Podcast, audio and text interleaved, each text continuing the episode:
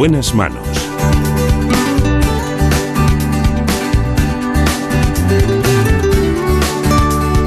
El programa de salud de Onda Cero. Dirige y presenta el doctor Bartolomé Beltrán.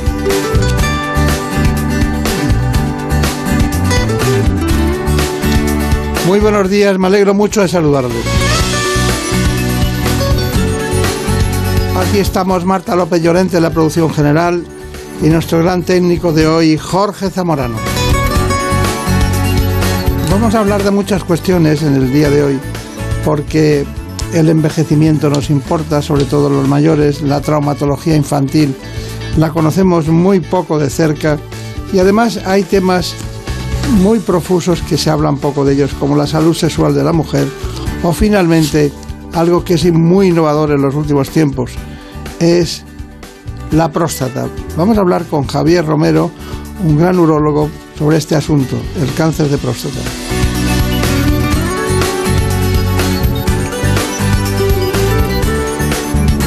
Así que les presento en primer lugar a la doctora María Trinidad Herrero, que nos habla de envejecimiento y mayores.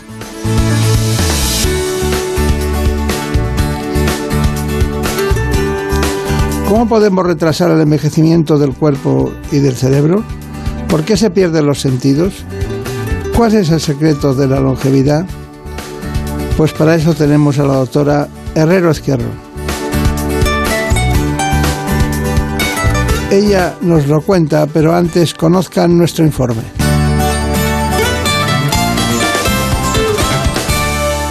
El envejecimiento avanza imparable y alcanza su valor máximo en España. Los mayores de 65 años representan casi una cuarta parte de la población, más de 9 millones de personas, y está previsto que para el año 2050 sea más del 35%. Además, la población octogenaria es cada vez más numerosa. Se coloca así en el cuarto país más envejecido del planeta, solo superado por Japón, Italia y Alemania. Y la esperanza de vida se ha duplicado en el último siglo.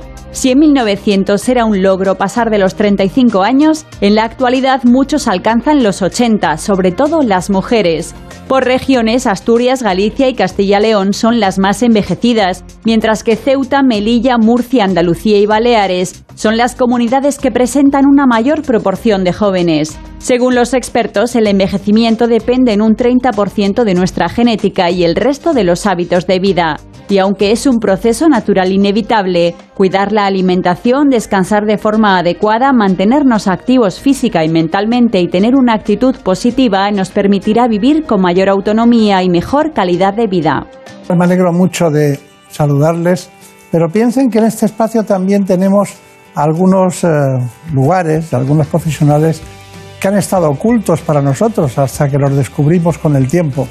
Este es el caso de la doctora María Trinidad Herrero Ezquerro, que es catedrática de Anatomía y Biología Humana en la Facultad de Medicina de la Universidad de Murcia, pero ha realizado muchas cosas. Tiene másters en Cambridge, en el UNS College de Londres, eh, también en la, en la Complutense de Madrid. Ya iremos viendo su trayectoria que se especializa en algún caso en la medicina estética y el antienvejecimiento pero em, ella ha hecho un trayecto muy largo y también es, como no, presidenta de la Academia de Medicina de Murcia. Vamos a tratar todo esto, así que le damos la bienvenida. Gracias. gracias a usted. Mire, em, es verdad que no sabíamos, no sabíamos, la conoce porque es profesora, la conoce mucha gente, pero nosotros no habíamos tenido el placer de verla. Le quería preguntar, eh, dentro, ¿por qué el envejecimiento? ¿Por qué le gusta tanto el envejecimiento? Bien, eh, a, mí, a mí lo que me gusta es el cerebro, conocer el cerebro. Eh, pero em, yo estudié en la Universidad de Navarra y era en el departamento de anatomía, era quien investigaba a nivel básico el cerebro y mi maestro, el profesor don Luis María Gonzalo Sanz, eh, estudiaba el envejecimiento cerebral. Hizo su tesis allí, ¿no? Hice la tesis allí y a partir de ahí ya pues eh, empezamos a, estudiar el, envejecimiento cerebral, las enfermedades neurodegenerativas relacionadas, Alzheimer y Parkinson principalmente. Claro. Bueno, no, no eligió mal, ¿eh? Desde la anatomía, porque ya sabe usted que los anatómicos a veces son cirujanos masilofaciales, a veces son odontostomatólogos, van en especialidades muy en relación con la anatomía, no se descuidan de ella. Pero esta es la anatomía que usted ha elegido, el cerebro tiene muchas sustancias y muchos elementos que, lo alteran en todos los sentidos. Bueno, le quería preguntar primero, ¿la, feminización es un proceso del envejecimiento? O sea, vemos eh, mujeres solas, mujeres pobres, eh, mujeres con depresión, ¿hay algo de eso? Eh, es una evidencia del siglo XXI que la población humana envejece, porque la tecnología, el avance de la medicina ha, conseguido que vivamos más. Y paradójicamente, porque no entendemos bien por qué, no conocemos todavía, las mujeres vivimos más. La cuestión es que no vivimos una con una calidad de vida excelente. Son más años, pero no años con calidad. Entonces hay una feminización del envejecimiento pero hay también una feminización de la pobreza en el envejecimiento, que yo creo que es una responsabilidad de los gobiernos y de la sociedad en general, y una feminización de la soledad, de tal forma que podemos decir que, está siendo una pandemia y que además va increciendo y que afecta más a las mujeres que a los varones. Queremos recordar, según nuestra documentación, que usted dijo en cierta ocasión, que las mujeres eh, que, o los mujeres y hombres que están solos envejecen antes. Absolutamente. El ser humano es un animal social y necesitamos el alimento que nos da la relación con los otros. Eh, hay otros animales que también son sociales, pero el ser humano ya lo dijo Aristóteles, que, esto no es algo nuevo. Entonces, esta alimentación que conseguimos de la relación con los otros en la soledad no deseada, porque hay que distinguir soledad deseada y no deseada, se pierde y además es un círculo vicioso que hace que el cerebro envejezca más, deprisa. Y a la vez las personas se hacen sedentarias y también tienen multimorbilidad, eh, afectación de todo el organismo. Claro, claro. Bueno, tenemos datos que dicen que el envejecimiento empieza entre los 35 y 40 años. Eh, eh, la gente que tiene 35 o 40 años se siente absolutamente joven. ¿A qué se refieren cuando dicen que empiezan esa edad de envejecimiento? El envejecimiento comienza desde que nacemos. Esta, esta, es la primera premisa. Y, por eso hay que prevenirlo desde el nacimiento. Se debería enseñar desde la primera infancia las normas de vida saludables para prevenirlo y vivir muy bien o mejor todos los años. Pero es cierto que a partir de la década de los 40 hay ciertos procesos fisiológicos que decaen. Eh, en las mujeres todavía eh, a nivel, en el momento de la menopausia, en los cambios hormonales, que son eh, manifiestamente deleterios para la salud de las mujeres y que tienen que saberlo. Lo que tenemos que tener en cuenta con este envejecimiento de la década de los 40 es que hay que prepararse para envejecer bien desde que se nace, pero se puede empezar a prepararse bien en cualquier momento, no hay que esperar a los 60 años. Lo mejor es comenzar en la adolescencia y si no a los 30 años, a los 40, pero comenzar a prepararse para envejecer bien. Bueno, usted ha dejado abierto un territorio muy amplio, ¿no? Hay que comenzar a prepararse. Bueno, los estímulos externos son los que movilizan el cerebro, incluso se aconsejan muchos juegos cuando las personas entran en Alzheimer, pero yo creo que siempre eso es tarde, o sea, deberíamos empezar antes. Pero eh, hay algo que se tiene que notar al principio. ¿Usted tiene algún dato del principio, por ejemplo, en un Alzheimer o en un Parkinson, pero yendo por partes? ¿Hay algo que nos pone en evidencia? ¿Una pérdida de olfato? ¿Alguna, alguna una presbiacuncia? ¿Alguna cosa que piense usted que...? Sí, en la, en, la medicina actual sabemos que eh, cada individuo es un mundo diferente y vamos hacia la medicina personalizada, medicina de precisión. Pero hay una serie de, síntomas que eh, son característicos del envejecimiento, también del envejecimiento fisiológico, no del patológico. Entonces, la pérdida de, las funciones eh, tanto de la vista como auditivas están ligadas al envejecimiento, pero la pérdida del olfato aparece mucho antes. Y las personas que no lo, detectan tan rápidamente no se dan cuenta. pero aparece mucho antes y está muy ligada también a, las eh, distopias con las pérdidas del, gusto, porque está muy relacionado el olfato con el gusto. No es eh, proporcional a que después se vaya a desarrollar una enfermedad de Alzheimer o una enfermedad de Parkinson, pero sí es cierto que ambas enfermedades tienen una pérdida de olfato muy precoz. Claro. Pero no todas las personas que pierden el olfato van a desarrollar Alzheimer o Parkinson, también hay que dejarlo claro. Claro, pero hay que decirlo, como dice usted, ¿no? Entonces, ¿y de la sarcopenia qué me dice? Y decimos qué es. Sí, sarcopenia es la pérdida de masa muscular y es también otro de los, de los síntomas que están ligados al envejecimiento. Y además es un síntoma que se puede prevenir. Incluso cuando aparece la sarcopenia, si se hace ejercicio regular y además una dieta rica en proteínas, se puede revertir al menos parcialmente. Entonces, la sarcopenia está increciendo, es una patología o parte de, un síndrome ligado al envejecimiento y que además va también en aumento en la sociedad actual, tanto en mujeres como en varones y tiene efectos mm, muy negativos para la vida, para la calidad de vida, porque puede desarrollar también la frecuencia de caídas. Entonces, ¿qué es lo que tienen que hacer las personas? Primero, tienen que tener una, un aumento del ejercicio previamente, es decir, hacer prevenir la sarcopenia y tener una reserva muscular suficiente para cuando aparece la pérdida de masa muscular que es asociada al envejecimiento.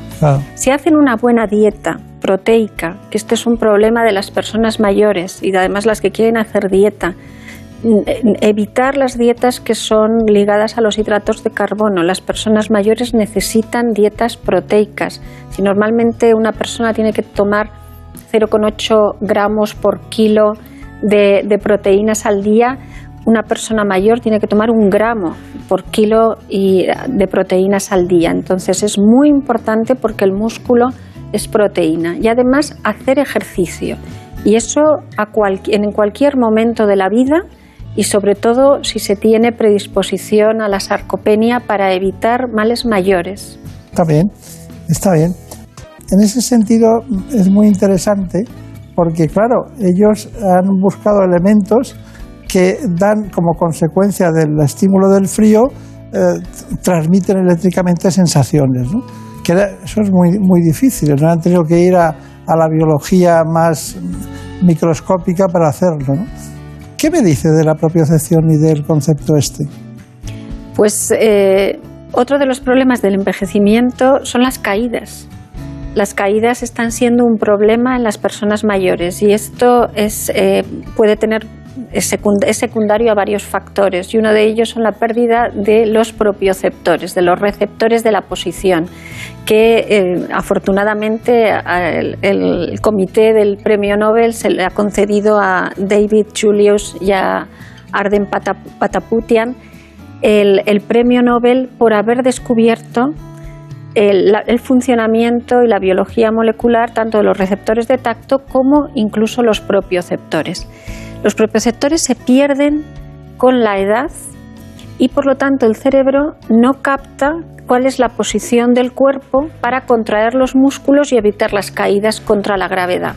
Entonces, eh, lo que hay que hacer es potenciar y estimular a los propioceptores, por ejemplo, con estiramientos y con ejercicios físicos que esto es lo que hay que hacer de toda la vida, pero sobre todo las personas mayores. además, siempre hemos oído desde el punto de vista clínico que alguien de 80 años se caía, se rompía la cadera y sabíamos que al año, no siempre, como usted matiza siempre, no siempre, pero al año, pues fallecían, ¿no? Pero por otros motivos, pero iban implícito esto de la protección, ¿no? Bueno, está muy bien. Eh, ¿Qué es la neuroinflamación? Usted se ha dedicado mucho, según mis datos, a la neuroinflamación. Sí, la neuroinflamación es la inflamación del sistema nervioso, que se pensaba que había una serie de, enfermedades ligadas a, la inflamación del sistema nervioso, pero desde ya finales del siglo pasado sabemos que las enfermedades neurodegenerativas están muy ligadas a la neuroinflamación y que es un factor determinante en la progresión de las enfermedades, porque esto es una de las tragedias de las enfermedades neurodegenerativas, que no es que se diagnostiquen y ya se acabó la enfermedad y se queda, sino que va avanzando progresivamente y cada vez la calidad de vida de los pacientes es peor. Nosotros estudiamos la neuroinflamación porque nos gustaría el poder tratar la neuroinflamación para ralentizar, para enlentecer la progresión de estas enfermedades neurodegenerativas. Claro, claro. Muy bien. Eh, me, ha, sorprendido que uno de los premios Nobel fuera armenio. Sí, a mí también, a mí también. porque el, pata, el pataguatián es, es, armenio. Pero trabajando en Estados Unidos. Sí, sí, sí, no, y americano de nacionalidad. Efectivamente. Sí. Bueno, él, en realidad es, procede del Líbano, ¿no? Pero bueno, me ha hecho mucha gracia esa historia. Bueno, tenemos un informe sobre el envejecimiento, usted lo ve, lo vemos todos, y después me opina. ¿Le parece bien? Fenomenal. Vamos.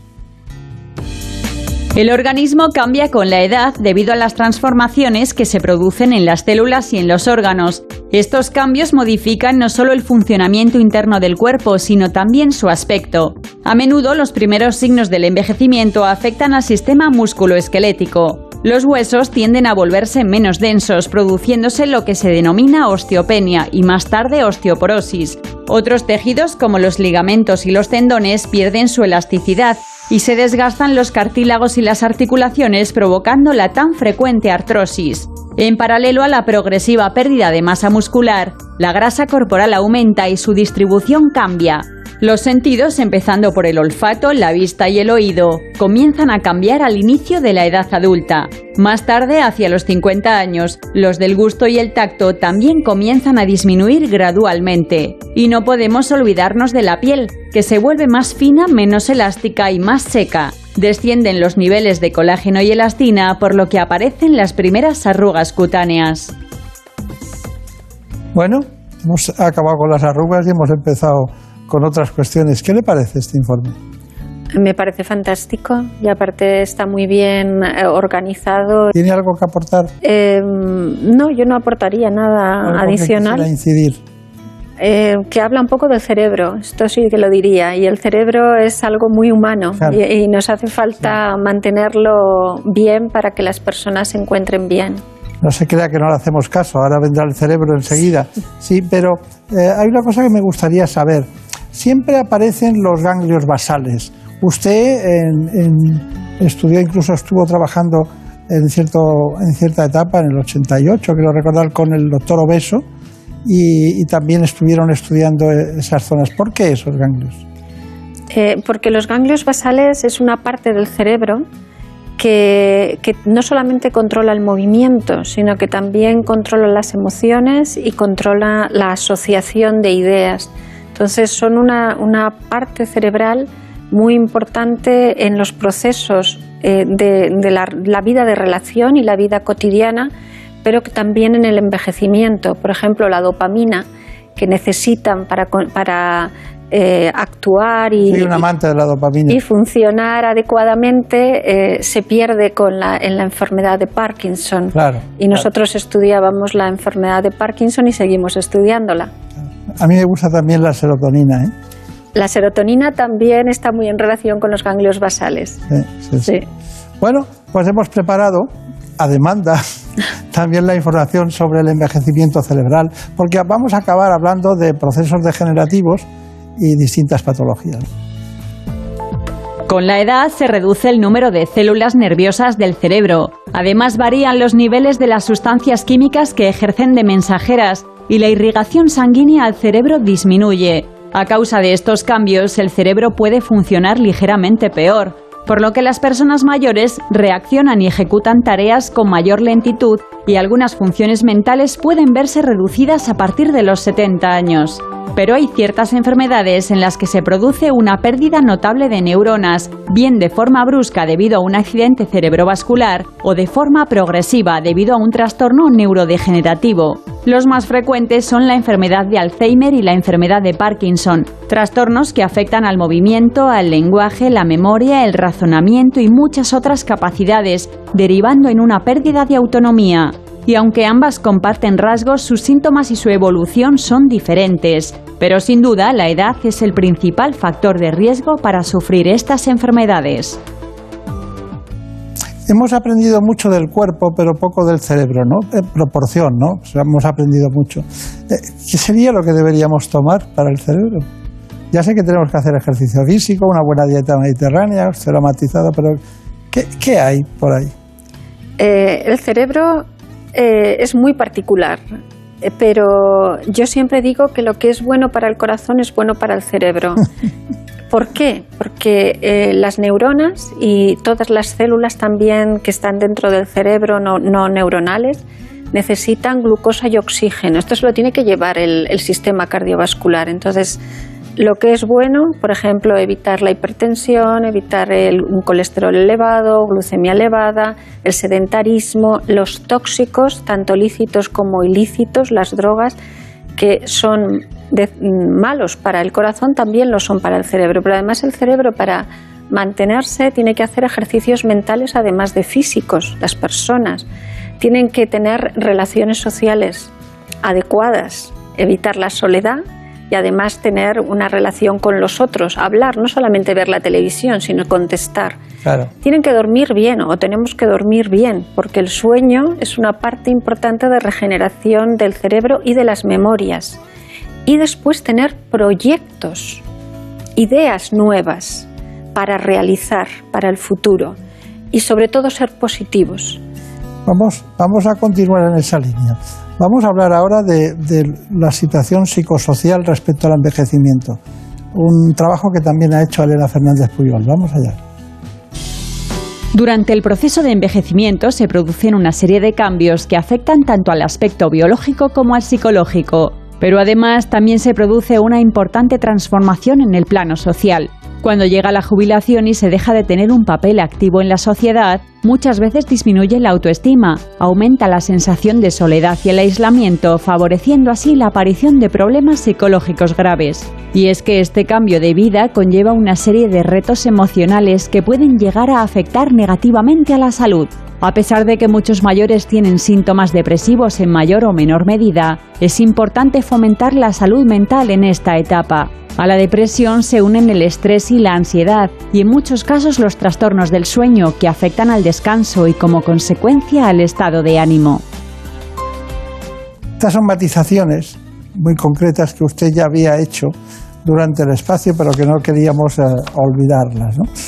Bueno, está usted de moda, ¿eh? Está usted de moda con los premios Nobel. está usted de moda. Eh, me gustaría saber algo antes de una conclusión. Usted estuvo Mm, concretamente en el Hammersmith Hospital de Londres. ¿Qué hizo allí?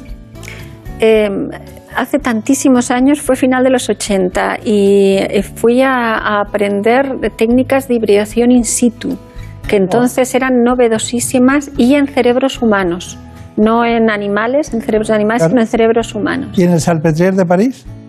en la Salpêtrière, que es la cuna de la neurología, tuve la suerte de... ¿De Charcot? De, sí, con el, servicio de, Jean-Martin Charcot. Eh, tuve la suerte de trabajar allí varios años. Eh, estudiando la enfermedad de Parkinson experimental y después también estuve varios años eh, viendo pacientes. ¿Y en el University College de Londres?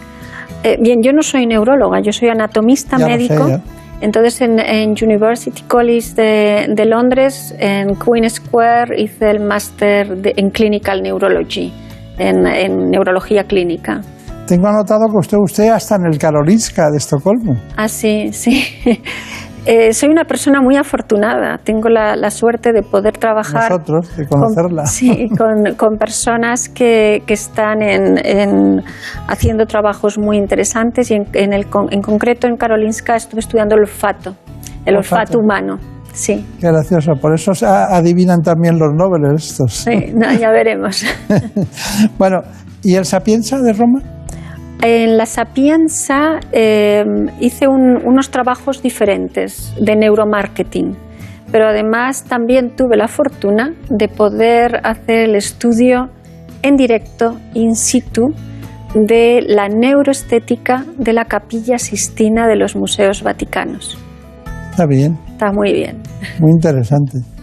Bueno, también está usted en su tierra donde nació, en Calahorra, rodeada. Allí hay catedral, iglesias por todos los sitios. Es muy, muy romana también, ¿eh?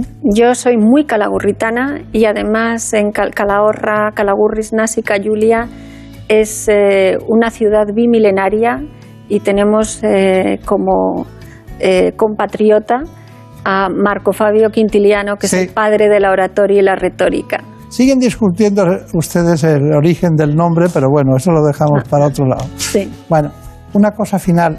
¿Nos puede dar una conclusión? Ya sé que es difícil, pero brevemente una conclusión de lo que hemos hablado, de lo que importa y de lo que le ha interesado. ¿Alguna cosa que, quede axiomáticamente como una, definición de su trayecto hacia el cerebro? Desde el punto de vista del envejecimiento, yo creo que algo que es muy importante es saber que gracias a la tecnología y al avance de la medicina vamos a vivir más, estamos viviendo más. Y esos años no deben ser solamente números, tienen que ser años que se iban con calidad y por eso hay que prevenir hay que conocer y hay que prevenir. Habría que educar desde la primera infancia, porque los hábitos hacen que después sean costumbres que se hacen de forma refleja y natural. Entonces, los 10 puntos que hemos dicho, tanto para el corazón como para el cerebro, habría que enseñarlos. Y si no se han aprendido, nunca es tarde para empezar a practicarlos desde la, alimentación hasta el ejercicio físico y mental, las relaciones, y después ser positivos. Eh, yo creo que eh, ser positivo es una inversión segura. Es una inversión segura, no solamente para el cerebro, sino que se transmite a todo el organismo. Claro. Pero siempre, muchas veces el otro o la otra no te deja ser positivo, o la sociedad, o las circunstancias, la circunstancia, la famosa circunstancia, el hombre hecho circunstancia, ¿no? ser positivo en, cuando la circunstancia está en contra es difícil. ¿eh? Eh, siguiendo a Ortega y Gasset del, yo, soy y mis, yo y mis circunstancias, él tiene una frase que yo desde los 10 años la tengo como, como, algo fijo. Es el arte de triunfar es el arte de saber empezar muchas veces. Puedes tener muchas dificultades, fracasos, pero si tienes una, un cerebro positivo, los superas. Y los fracasos son experiencias que te sirven para seguir adelante. Pero transmitir la positividad es absolutamente importante para vivir mucho mejor los años que se tengan que vivir. Pues perfecto. Nuestro equipo no envejece porque es muy joven y sigue siéndolo. Y tiene mucha versatilidad. He contado usted una cosa que tienen todos, todos los que están en el equipo, todos y todas, que es eh, la asociación del conocimiento y las emociones. Que, es un tema fundamental, usted lo ha matizado así. Sí, sí, sí. Bueno, que tenga mucha suerte, presidenta. Muchísimas gracias, igualmente, igualmente. Anatómica. Y, enhorabuena por este programa. Muchas gracias. Que, le, he de decir que, que, yo era fans y soy fans, pero también mi madre era una gran fan. Gracias. Las madres no nos faltan. Sí, sí. Muchas gracias y mucha suerte. Igualmente. Gracias. En buenas manos el programa de salud de Onda Cero. Es lógico. Murprotec, empresa líder en la eliminación definitiva de las humedades, patrocina la salud en nuestros hogares. ¿Conoces la relación entre cuidar de tu hogar y cuidar de ti? En Murprotec sabemos que cuando eliminamos las humedades de forma definitiva de tu hogar estamos cuidando de ti y de tu familia. Una vivienda libre de humedades es sana y segura. Llámanos al 930 1130 o accede en murprotec.es. Cuidando de tu hogar, cuidamos de ti. En buenas manos. El programa de salud de Onda Cero. Dirige y presenta el doctor Bartolomé Beltrán.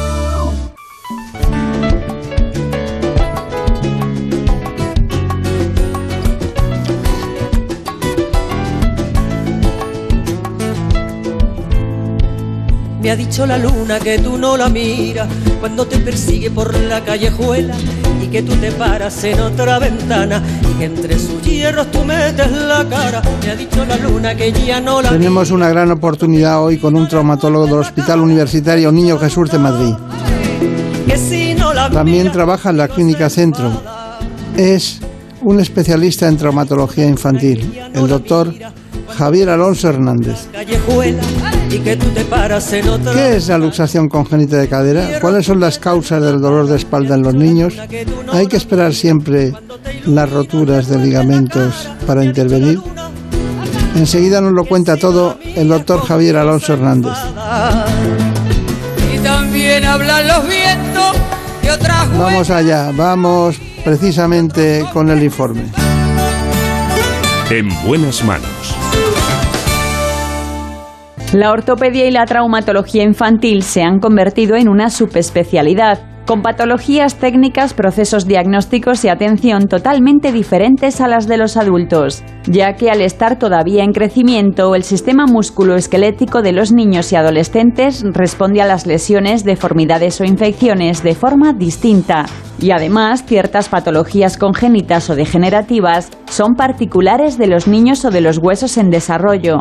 La traumatología infantil se ocupa de patologías de la mano como el pulgar en resorte o del pie como el pie plano o el zambo. Las luxaciones congénitas de cadera, la enfermedad de Pertes, problemas de la espalda como la escoliosis y la cifosis, de rodilla como el genuvalgo o el genuvaro o de crecimiento como la osteocondrosis y las dismetrías de extremidades, así como todo tipo de fracturas y lesiones ligamentarias. Las enfermedades y lesiones musculoesqueléticas en los más pequeños pueden tener consecuencias negativas a largo plazo en su actividad física y su calidad de vida. Pues aquí estamos todos. Bueno, me gustaría, Brenda, que nos dijeras eh, algunos datos personales y profesionales del doctor Alonso. Pues hoy está con nosotros en este espacio el doctor Javier Alonso Hernández, médico experto en traumatología y cirugía ortopédica, experto también eh, del Servicio de Ortopedia Infantil del Hospital Niño Jesús y jefe de la Unidad de Traumatología y Ortopedia Infantil en la Clínica Centro de Madrid. Bueno, pues eh, ya ve usted que el programa no es infantil de milagro hoy aquí. ¿eh? Pero bueno, dígame, esto es un tema que afecta a padres y a las madres, ¿no? Que tienen que estar atentos a estas patologías, pero muchas veces eh, no tienen datos que queremos aportar en este espacio. Por ejemplo, eh, ¿cuáles son las alteraciones más frecuentes de la mano? Bueno, en la mano, en las alteraciones más frecuentes, si hablamos de alteraciones congénitas, eh, pues serían sobre todo las polidactilias y las, y las sindactilias. Las polidactilias son niños que nacen con más de cinco dedos, eh, que a veces son vestigios, son, son eh, tratamientos muy sencillos y otras veces son dedos más, eh, más estructurados que requieren cirugías más complejas. Y luego, dentro de, las, de otras patologías de la mano, pues lo que más vemos son patología traumática, fracturas, etcétera. Ya. Cuando estamos hablando de, de ese problema, eh, habrá un momento en que está indicado operar o no. ¿Cuándo, ¿cuándo es el momento? Bueno, las eh, malformaciones en la mano eh, hay que operarlas cuando alteran la función. Entonces, mm, muchas alteraciones congénitas acaban en quirófano porque tanto una sindactilia, que sería la unión de dos o más dedos por membranas, como las polidactilias, generalmente al- alteran la función y requieren tratamiento quirúrgico. No hay una fecha exacta ni precisa, ¿no? Como puede haber en el estrabismo o en temas de oftalmología, ¿no? Sí, la, eh, normalmente la, la cirugía en estos niños se, se suele hacer alrededor de un año de edad. Menos riesgos anestésicos, el niño empieza a partir de ese momento a concebir eh, lo que es su, su cuerpo, digamos, y si se les opera a esa temprana edad, digamos que nunca van a echar de menos o, o van a eh, esa estructura que, que sobraba o casi ni van a recordar que se les operó cuando eran pequeños. También depende de cada patología, lógicamente. ¿Se encuentra usted con muchas espinas bífidas? Eh, cada vez se ven menos, por suerte. Pero sí, alguna, alguna hay, sigue habiendo. ¿Y la enfermedad de Pertes? La enfermedad de Pertes es una enfermedad relativamente común. Eh, Son niños que alrededor de los 4 o 8 años eh, aparecen en las consultas del traumatólogo por cuadros de cojera, a veces acompañado de dolor o no, eh, que puede ser, eh, aunque la patología es de la cadera, el dolor a veces se refiere a la rodilla. Y, bueno, a veces el diagnóstico no es siempre fácil porque las primeras semanas de esta enfermedad puede no verse ningún cambio radiológico. Por eso cuando vemos un niño con cojera eh, debemos vigilarle hasta la resolución completa de los síntomas. Está bien. Bueno, y cuando hablamos de patología de las rodillas en niños, ¿qué hacemos? ¿Utilizamos eh, elementos ortopédicos o cirugía? Bueno, si nos referimos a, patología, eh, digamos, a deformidades a nivel de rodilla, que es un motivo muy común de consulta, como el genubar o el genuvalgo, muchos padres eh, eh, nos requieren a veces tratamientos con ortesis, que era un poco lo que se, o, con plantillas, o con ejercicios, que era un poco lo que se hacía hace unos años. Hoy en día se ha visto que la mayor parte de estas deformidades corrigen espontáneamente con el crecimiento y tan solo eh, unos pocos de estos niños requieren tratamiento. El tratamiento generalmente va a ser un tratamiento quirúrgico.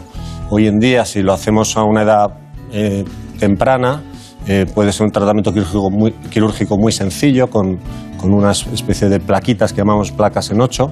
Si el niño ya viene a una edad más madura o en adultos, ya hay que hacer un tratamiento con osteotomías. ¿Y la luxación congénita de cadera? ¿Cuándo se dan cuenta ustedes de que existe? La, luxación congénita de cadera eh, seguimos viéndola. Entonces, eh, eh, en algunos países de screening ya se hace la ecografía neonatal de caderas. En España no se hace de forma generalizada, pero sí que debemos pedirla en aquellos niños en los que existe algún dato en la exploración clínica en el que pensemos que la cadera eh, es inestable o también cuando hay unos factores de riesgo importantes, como puede ser eh, el que haya antecedentes familiares de luxación congénita de cadera, como puede ser que sea el primer hijo, que sea niña, que sea una cesárea. Todos esos factores de riesgo nos, hacen, nos deben hacer pensar que este niño tiene más riesgo de desarrollar esta patología y, y debemos indicar, aparte de una buena exploración, una ecografía de cadera. Claro. Eso me temía, pero bueno, eh, ¿Qué, hacen ustedes? ¿Las dos caderas o una primera y una segunda? En el caso de que necesiten una, una cirugía abierta, o lo que llamamos una reducción abierta de una luxación de cadera, generalmente hacemos la primera, la primera cadera, una, si, están, si están las dos luxadas, y al cabo de seis semanas, eh, que es cuando correspondería cambiar el yeso, hacemos la segunda. Pero la mayor parte de los cuadros, por suerte, suelen ser unilaterales pero cuando hay que hacer las dos lo hacemos de esta forma. Una cadera y a las seis semanas se opera la segunda. Bueno, pues tenemos una gran oportunidad hoy. Hemos ido a la iconografía que nos plantea y que nos ha apoyado el doctor Javier Alonso. Si le parece, vamos a verla. Podríamos empezar con las alteraciones angulares y nuestro realizador nos da la posibilidad de verlas. En primer lugar, alteraciones angulares y usted nos las explica. Me parece bien, ahí las tiene. Bueno, eh, eh, estos son dos cuadros relativamente severos de eh, genubaro, que es la deformidad que vemos a la izquierda, y a la derecha veríamos un genubalgo. En este caso se, trata de niños con displasias óseas, no son niños sanos, y por eso las deformidades son tan llamativas. Muy bien. También tenemos una imagen que es de crecimiento guiado que podríamos ver. Efectivamente, este eh, se trata de un, caso curioso porque es una persona que desarrolló inicialmente un, un en, el miembro inferior izquierdo. Se le trató con esta técnica que llamamos crecimiento guiado o, placa en ocho, que lo que hace es de alguna forma guiar el crecimiento para enderezar el hueso y posteriormente el miembro derecho que tenía un ligero varo pues se colocaron también esas mismas placas, en este caso en vez de por la parte interna, por la parte de fuera, de forma que con el crecimiento eh, podemos conseguir una, buena corrección. Son tratamientos poco cruentos que muchas veces eh, nos ayudan a, corregir y llevan al éxito. Cuando los niños llegan ya muy mayores o, las deformidades son en diferentes planos del espacio, eh, el manejo de estas eh, deformidades es muy complejo. Eh, entonces, existen sistemas que se llaman hexápodo. Este, el Taylor Spatial Frame es el primer sistema que se creó y que permite la corrección en diferentes planos del espacio. Para ello, Aparte de la colocación del fijador, que como veis eh, pues, lleva su tiempo y su dificultad, eh, nos ayudamos de un software para que eh, podamos corregir en todos los planos y de forma muy exacta esa, deformidad. Muy bien. Tenemos otras imágenes de lo que se dado a llamar cayotasis. Bueno, la cayotasis es, la es la técnica de alargamiento de un hueso. Un hueso no se puede alargar como un chicle. Para ello hay que crear un, hay que hacer una osteotomía y, a partir de ese callo, pues lo que podemos es colocando un elemento que distraiga y a la vez dé estabilidad al hueso, eh, podemos conseguir eh, alargar los centímetros que queramos dentro de unos límites y a unas velocidades, eh, pues como puedes comprender, muy pequeñas, generalmente de un milímetro al día. Está bien, está bien. Bueno, también tenemos elongaciones tibiales y femorales. Sí, bueno, estos son ejemplos de, niños que han sido alargados con estos fijadores y bueno, como veis eh, se pueden alargar hasta 8 o 10 centímetros cuando se requiere. ¿eh? La mayor parte de los alargamientos que hacemos no requiere tanta, tanta longitud. Pero, por ejemplo, en pacientes con acondroplasia, que lo que se intenta es ganar a la máxima talla, pues, pues antiguamente lo hacíamos con, con estos fijadores. Hoy en día eh, estamos utilizando otras técnicas. Y hay otra cuestión final ya para terminar su, esa iconografía, que es el alargamiento con clavo medular. ¿Lo vemos? Exacto. Eh, eh, desde hace aproximadamente seis años estamos trabajando con en vez de con, fijadores, que como veis son muy aparatosos, van por fuera, con una especie de pines que atraviesan la piel, pues se ha simplificado y podemos poner un dispositivo magnético que va por dentro del hueso y que permite eh, el alargamiento del mismo.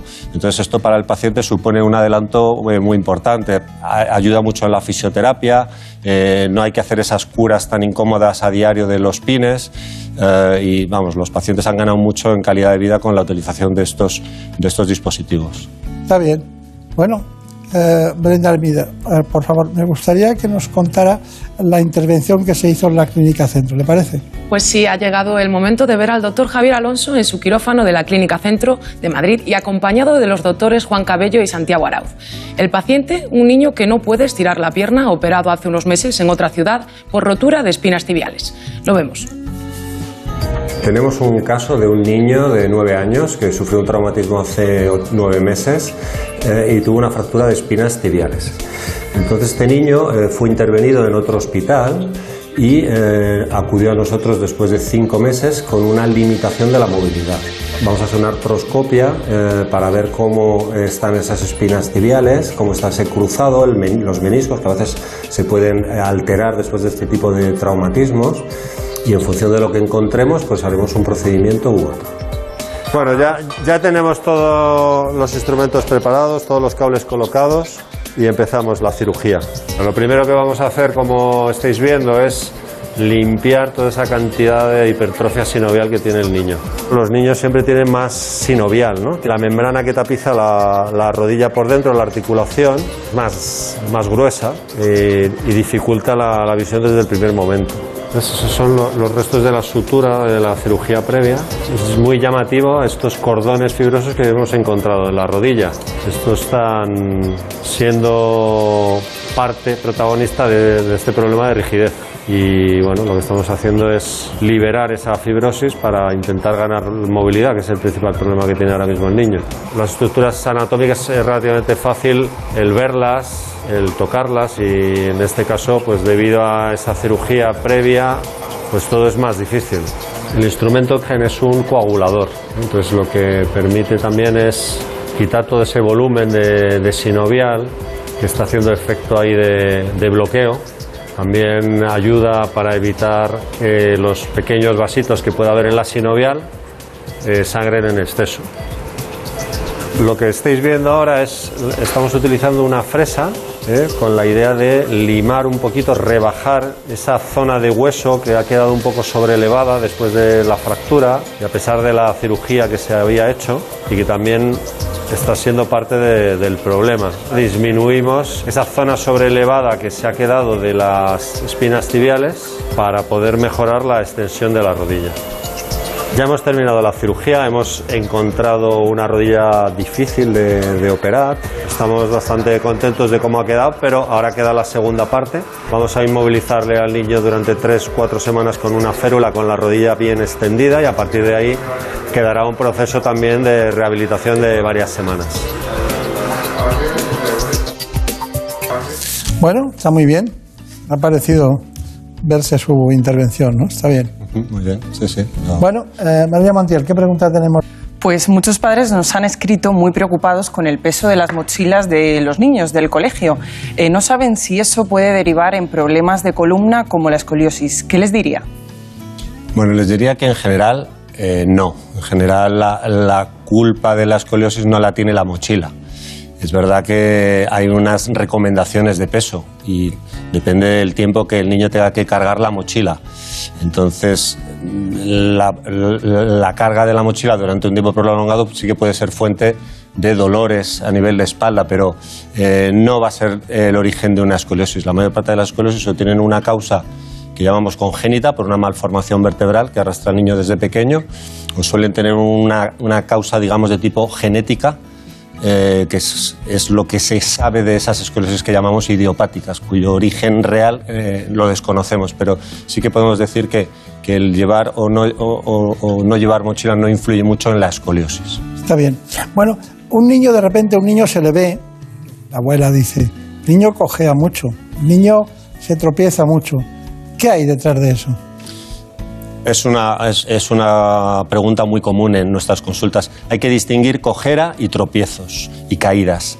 A ver, eh, generalmente el niño que se tropieza con 3, 4 años eh, suele eh, ser un niño pues, más distraído, o un niño menos cuidadoso, digamos, o, o, o, bueno, un niño de estos que, que no tiene miedo a, nada. Eh, eh, sin embargo, el niño, eh, y generalmente no, son niños que con el paso del tiempo cada vez se van cayendo menos y el problema desaparece por sí solo, casi siempre.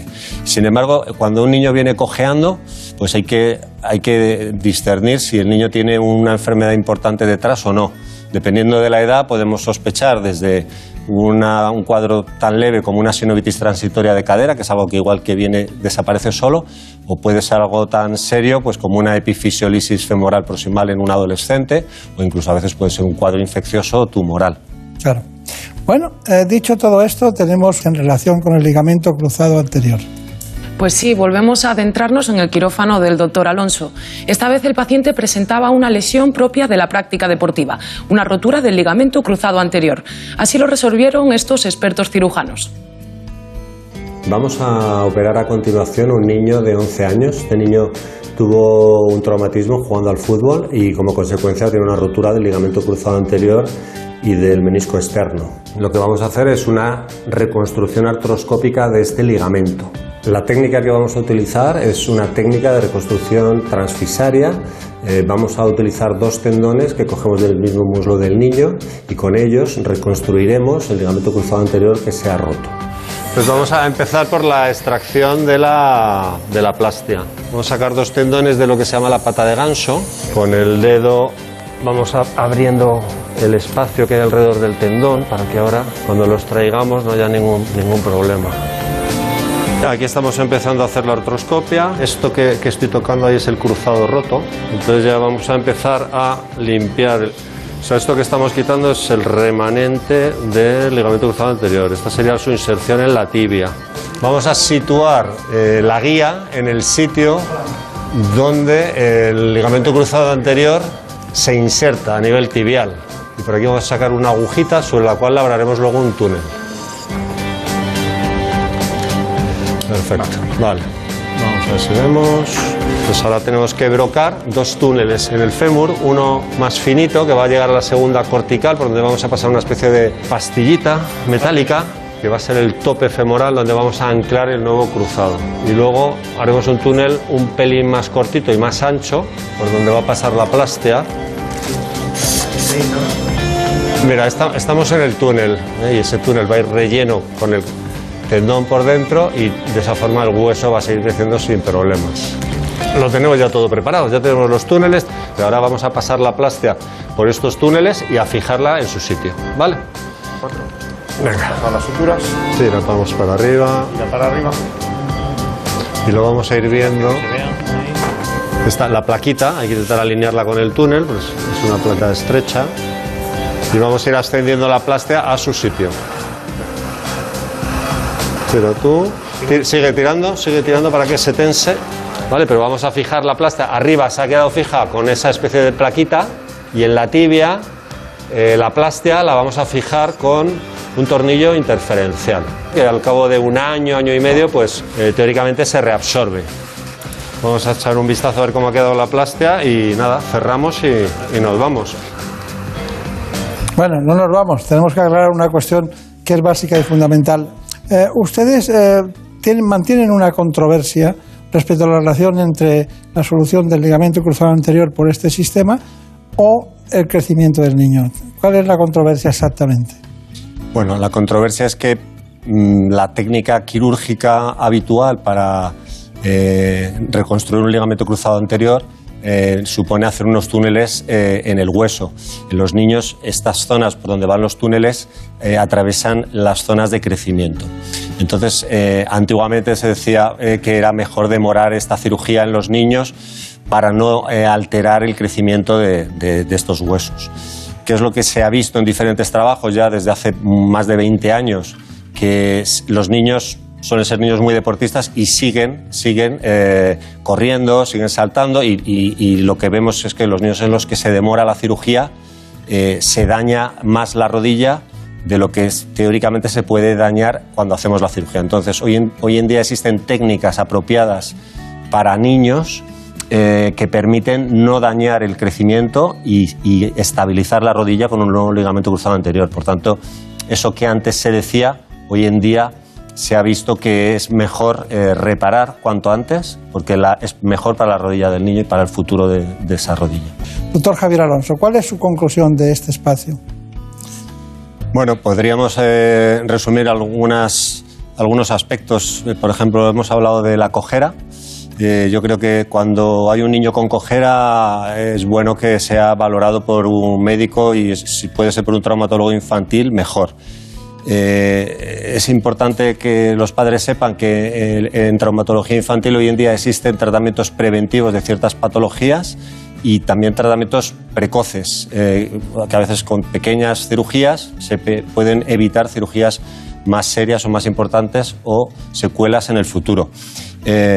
Para aquellos que quieren saber cosas sobre la cirugía de alargamiento óseo, comentarles que las técnicas que se utilizan hoy en día, eh, siendo difíciles, eh, pues son más cómodas para el paciente.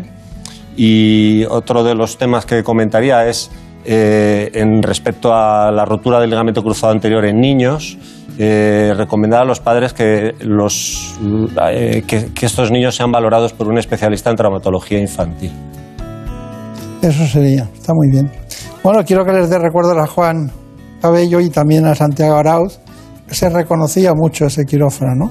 Y la técnica es prácticamente la misma que en adultos, ¿no? Lo del ligamento cruzado. Es parecida, hay una serie de aspectos eh, que la diferencian.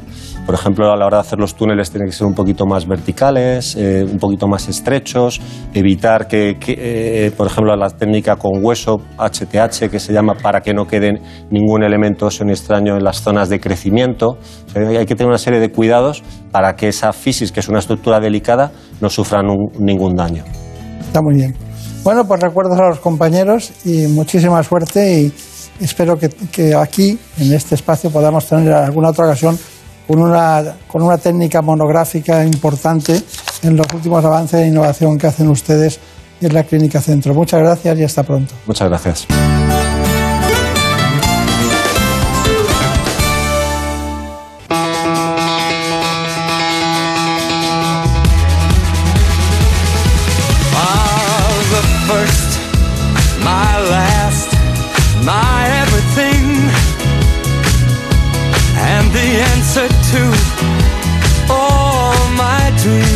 Es muy importante que ustedes sigan sabiendo lo que pasa en España y en el mundo. Muchas cuestiones que los servicios informativos han preparado en la última hora.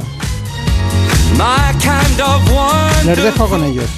baby, that's what you are. I know there's only, only one like you. There's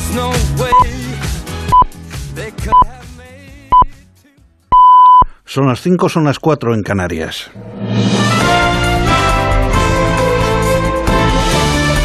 Noticias en Onda Cero. Buenas noches. El Congreso del Partido Popular de Galicia llega este domingo a su clausura con la proclamación como presidente de Alfonso Rueda, que estará arropado por el líder de los populares, Alberto Núñez Feijóo, en un acto en Pontevedra. En el discurso pronunciado por Rueda para pedir la confianza para encabezar el proyecto popular en la comunidad, ha recordado que pasó por momentos difíciles hasta llegar a un puesto en el que representará a todos y se dejará la piel para conseguir alcanzar todos los retos que marca el calendario electoral. Primeiro, que vai ser servir a Galicia como presidente da Xunta. O meu compromiso segundo, que vai ser servir a este partido como presidente do partido en Galicia. O meu compromiso terceiro e inmediato vai ser facer todo o posible que vos o fagades para que Alberto Núñez Feijóo sexa presidente do goberno canto antes. Canto antes, porque o merece e porque España o necesita. Alberto Núñez Feijóo e Isabel Díaz Ayuso comparten la meta de que el Partido Popular gane y gobierne y este pasado sábado en la clausura del Congreso en el que la madrileña ha tomado el mando del partido en Madrid han firmado una alianza mutua para aparcar los líos internos y vencer en las elecciones generales, autonómicas y municipales de 2023. Ayuso ha agradecido a Feijóo la convocatoria de un cónclave largamente reclamado y en el que ha estado arropada por la Dirección Nacional y por el presidente del PP. Bueno, ahora hay una jerarquía, pero hemos compartido juntos serlo durante los momentos más difíciles de la pandemia y hemos peleado como titanes para sacar esto adelante. No te vamos a fallar desde Madrid y no sé que me diga Dios qué hay que hacer en esta vida para darlo todo para que pronto llegues al gobierno de España. Lo haremos. El presidente del gobierno, Pedro Sánchez, interviene este domingo en un acto público en Granada junto al candidato socialista a la Junta de Andalucía, Juan Espadas. Ayer, la vicesecretaria general del PSOE, Adriana Lastra, señalaba que el Partido Popular que lidera Núñez Feijó exalta la corrupción y alaba la deshonestidad en congresos como los que este fin de semana celebra en Madrid y Galicia, y en los que está ofreciendo, dice, muestras de su descomposición moral. Ese es el nuevo Partido Popular de Feijó, el que ya no solo no niega la corrupción, sino que prepara congresos en los que se exalta la corrupción, se alaba la deshonestidad y se presenta como modelo. Después de pasar cuatro días en la localidad pontevedresa de Sanjenjo y antes de regresar a Abu Dhabi, el rey Juan Carlos vuelve mañana lunes al Palacio de la Zarzuela para reencontrarse con Felipe VI después de dos años de distanciamiento y mantener un encuentro privado con la reina Sofía y otros miembros de la familia. En las últimas horas se han recrudecido las críticas desde los partidos de izquierdas a la, a la, a la visita del emérito a España. El líder de Más País, Íñigo Errejón, ha considerado una humillación nacional el hecho de tener que estar esperando a que Juan Carlos I tenga la gracia de tener que dar explicaciones a los españoles. El único problema de la fiesta privada es que la pagamos todos. Nosotros le hemos preguntado al gobierno que nos diga cuánto dinero nos hemos gastado todos los españoles en regalarle una regata a un señor que se fue de España huyendo a una dictadura para no tener que dar cuentas aquí ante la justicia de las cosas que había hecho. Y el gobierno de España todavía no nos ha contestado. Le hemos preguntado también al gobierno cuándo piensa reformar la inviolabilidad. Porque la inviolabilidad es ese mecanismo institucional por la cual un señor que presuntamente ha podido delinquir se ha escapado, pero no se ha escapado porque sea inocente, se ha escapado porque está sobreprotegido. Más duro ha sido el ministro de Consumo y coordinador federal de Izquierda Unida, Alberto Garzón, se ha referido al rey emérito como delincuente acreditado, ya que él admitió ante Hacienda que había delinquido. Estamos es ante la expresión más clara de la impunidad con la que se ha trabajado desde la Casa Real y desde la Jefatura del Estado. Estamos hablando de un delincuente acreditado, acreditado además por él mismo. El ciudadano Juan Carlos de Borbón admitió con sus procesos y rectificaciones ante Hacienda que había delinquido. Toda España sabe que el anterior jefe de Estado, todavía rey porque se hizo así institucionalmente para protegerle y brindarle, que esa persona es un ladrón. El primer avión con fórmula para bebés destino a Estados Unidos ha partido desde la base aérea de Ramstein en Alemania en el comienzo del plan de emergencia aprobado por la Casa Blanca para resolver la escasez de suministros de este producto en el país. El presidente norteamericano Joe Biden ha invocado una ley de producción especial para incrementar el suministro en medio de una ruptura casi total de la cadena de distribución. Entre la pandemia y el cierre de una enorme planta de laboratorios Abbott en febrero, uno de los principales productores de fórmula, cientos de familias norteamericanas se han quedado sin acceder a la fórmula. Y después de días de mucho calor, los termómetros volverán a marcar este domingo temperaturas muy altas en amplias zonas del país, aunque se prevé que la entrada desde el Atlántico de bajas presiones hará que esos niveles desciendan de forma acusada en Castilla y León y Extremadura, como anticipo de una semana que promete dar un respiro. Es todo, más noticias dentro de una hora y en onda Síguenos por internet en ondacero.es.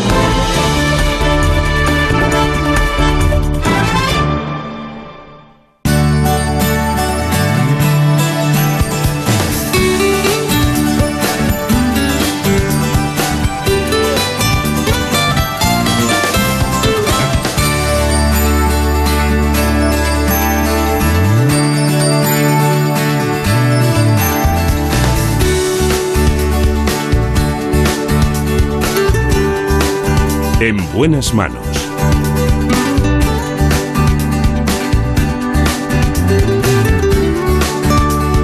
El programa de salud de Onda Cero. Dirige y presenta el doctor Bartolomé Beltrán. Se ha levantado hoy muy estimulante, sobre todo en la música, Jorge Zamorano. Él lleva la dirección técnica y Marta López Llorente, como siempre, la producción general. Espero que encuentren una gran melodía para hablar de la salud sexual de la mujer. Ya saben que a veces las disfunciones sexuales son bastante frecuentes. Pero ¿qué papel juega el suelo pélvico en la salud? Lo veremos con esta ginecóloga y sexóloga del Hospital Universitario Quirón Salud de Madrid. Se trata la doctora Germa García Galvez.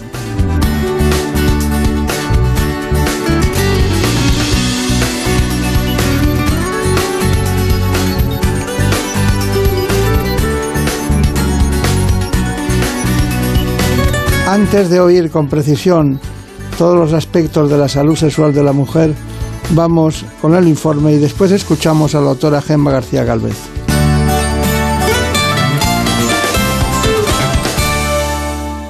Para muchas mujeres el suelo pélvico es un gran desconocido y sin embargo es muy importante para su calidad de vida. Se trata de un conjunto de músculos y ligamentos que cierran el suelo del abdomen manteniendo la vejiga y la uretra, el útero y la vagina y el recto en la posición adecuada. Si esta musculatura está debilitada, se pueden producir disfunciones sexuales, prolapsos, dolor o incontinencia urinaria, trastornos que afectan al bienestar físico y psíquico y que impiden a la mujer disfrutar plenamente de la vida cotidiana. Algunas de las causas que pueden debilitar los músculos de esta zona son el envejecimiento, la obesidad, cirugías previas, enfermedades crónicas, el estreñimiento, la práctica de algunos deportes y trabajos que supongan impacto y esfuerzo físico, y sin duda el embarazo y el parto. Cuando la mujer está embarazada, la presión abdominal crece a medida que el bebé aumenta de peso y tamaño, por lo que el suelo pélvico debe realizar un esfuerzo mucho mayor. Durante el parto se produce también una gran distensión de estos músculos. Para evitar futuros problemas es fundamental conocer el estado de nuestro suelo pélvico, cuidarlo y fortalecerlo. Pues no pensamos, no pensamos perdernos este espacio con la doctora Gemma García Galvez, que es exactamente la coordinadora del Hospital Quirón Salud, Madrid, de suelo pélvico. Es sexóloga, responsable de la unidad de sexología también del hospital. Bueno, he visto que ha hecho distintos trabajos, que se formó la Universidad Europea del Atlántico, eso está en Santander, ¿no?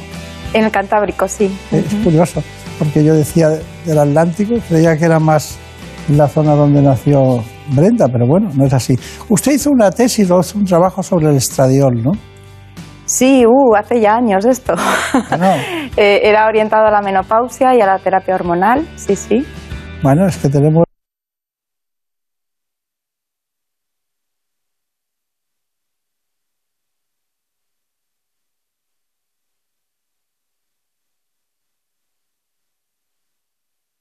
que fui. Claro, claro, claro. Está bien, bueno, pues bienvenida al, programa. Tenemos muchas cosas que preguntarle, pero la básica y fundamental.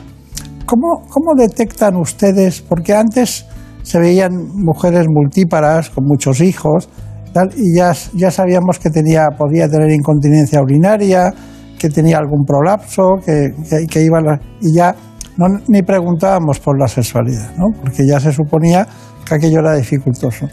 ¿Cómo distinguen ahora a una mujer que necesite eh, ayudas en ese sentido? Pues mira, eh, creo que tenemos una gran responsabilidad los sanitarios en hacer búsqueda activa. Nos han enseñado en nuestras historias clínicas a preguntar de manera reglada alergias medicamentosas, fuma, no fuma, pero a nadie se le ocurre incluir una simple pregunta. ¿Tiene relaciones sexuales? ¿Son satisfactorias? Con esas dos pequeñas preguntas ya puedes ver que esa mujer o ese hombre quizás tenga algo que contarnos. Eh, ¿Se ha invertido el, el- el concepto de la pregunta de las mujeres al ginecólogo en el sentido de que antes no preguntaban nada y a instancias de decir algo salía todo? ¿O ahora ya dicen todo y después hay que buscar? Hay de todo. Hay mujeres que te lo plantean con naturalidad y para ellas una dificultad sexual es motivo de malestar y te la ponen encima de la mesa y, y buscan especialistas que les ayuden. Y hay quien no, quien necesita que tú hagas una escucha e ir tirando un poquito del hilo. Como todo, la educación sexual todavía es una cuenta pendiente en jóvenes y no solo en mayores. Claro. ¿Cuáles serían los trastornos más frecuentes que usted ve? En disfunciones femeninas estaríamos a- en el bajo deseo, el bajo interés. Eso es una pandemia. y los del COVID trastornos- más, ¿no? y los trastornos por dolor. Los trastornos por dolor. Eh, es quizás en las etapas más eh, delicadas, que es la maternidad y el posparto y la menopausia, quien más, quien menos tiene alguna dificultad que está relacionada con, con dolor en las relaciones coitales. Que esto es ¿Qué, un- qué habla usted? ¿De vaginismo o de qué habla? bueno, eh, hablaríamos de vaginismo y también de atrofia, de sequedad vaginal, que es muy típica cuando la caída de estrógenos ocurre posparto y en la menopausia. Pero hay algunas mujeres que no, que se mantienen mucho tiempo. Bueno, somos cada decimos que hay tantas sexualidades como mujeres o como personas en el mundo, ¿no? Claro. Cada persona tiene su entorno, tiene su manera de relacionarse y sus recursos. A lo mejor ha sabido encontrar la forma de solucionar sus pequeñas dificultades. Claro. Pero si usted tuviera que clasificar las mujeres que ven su consulta, a veces acompañada o a veces no, por cierto, muy acompañadas o van solas. Bueno, habitualmente con la nueva situación más solas que acompañadas, pero en general cuando se está embarazada sí suele ser más la pareja la que acuda y no, en revisión rutinaria no suele ir tanto. Entonces, si tuviéramos que poner la lista de historias clínicas en un lado o en otro, usted pondría bajo interés sexual, una. Otra sería los trastornos del dolor de distinto tipo, mm, apostacento locoital. ¿eh? Pero ya no hay más, ya no hay más cosas. Bueno, nosotros hablamos del concepto, eh, en- la verdad es que en el máster de sexología eh, tienes que tener una reevaluación de tu propia sexualidad y abrir mucho la mente al no juicio, a la diversidad y a entender la sexualidad como una experiencia satisfactoria. Entonces, el coito y lo genital es algo más dentro de un encuentro mucho más completo. Claro. Por eso yo siempre digo, cuando preguntamos, ¿tienes relaciones sexuales? Nuestra mente rápidamente va a penetración, coito, automático, es educativo.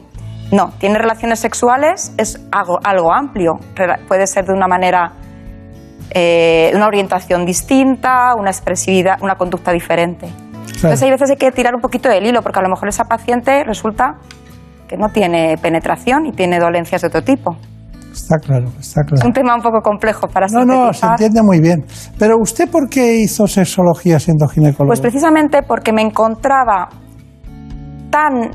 Las mujeres me traían su problemática y como los médicos somos muy organicistas, muy formados en lo biológico, en el medicamento, eh, y la salud cada vez tiene una visión mucho más biopsicosocial, tenía que, cuando me traían la, la problemática de la sexualidad, yo me, yo, yo me quedaba corta, no sabía cómo ayudarlas.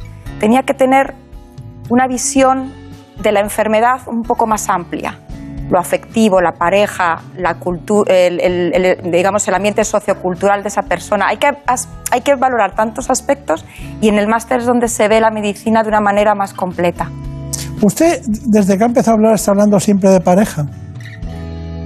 Bueno, no, a lo mejor se me ha entendido así. No, quiero decir, no, le pregunto, ¿eh? Yo no, no ha distinguido, porque hay distintos Está la sexualidad a solas, y distinto que tipo es de también parejas. muy gozosa, y la sexualidad en pareja sea eh, con la fórmula que sea. Y hay muchas otras fórmulas, ¿no? Eh, hoy en día.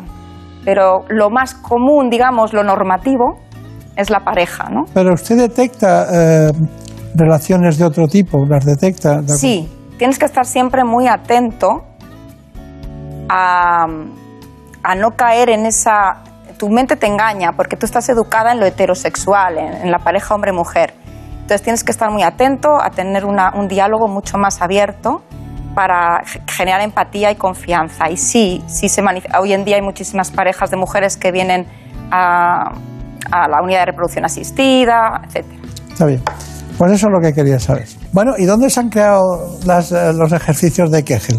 ¿Lo siguen practicando o no? Sí, pero es verdad que hay que instruir un poco en ellos, igual que cuando tú vas al gimnasio y te tienen que enseñar una serie de, de tablas o ejercicios, no, no vale con decir, cómprate las bolas y hazlos tú en casa. Necesitan ser instruidas las mujeres, sobre todo por fisios. Yo alabo desde aquí la labor de los fisios de suelo pélvico. Son unos profesionales fantásticos que nos ayudan muchísimo a las mujeres. Curioso, es curioso. Es curioso. Eh, da, da la impresión de que no tratan cánceres, de que no tratan problemas, digamos, de, distintas patologías y de repente están ustedes en todo. En todo, están en todo, porque si- siempre hay alguien que no, no es el cáncer de Pepita, sino es Pepita que tiene un cáncer, ¿no? O- claro, y eso es una personalidad y una forma. Tenemos que ver a lo largo del espacio. Brenda, Brenda Hermida, ¿qué pregunta tenemos por ahí? Pues nos han escrito preguntándonos por el orgasmo y la importancia que tiene para las mujeres, es decir, hasta qué punto es importante llegar al orgasmo para poder decir que las relaciones sexuales son plenas y satisfactorias. Pues mira, eso es educación importante.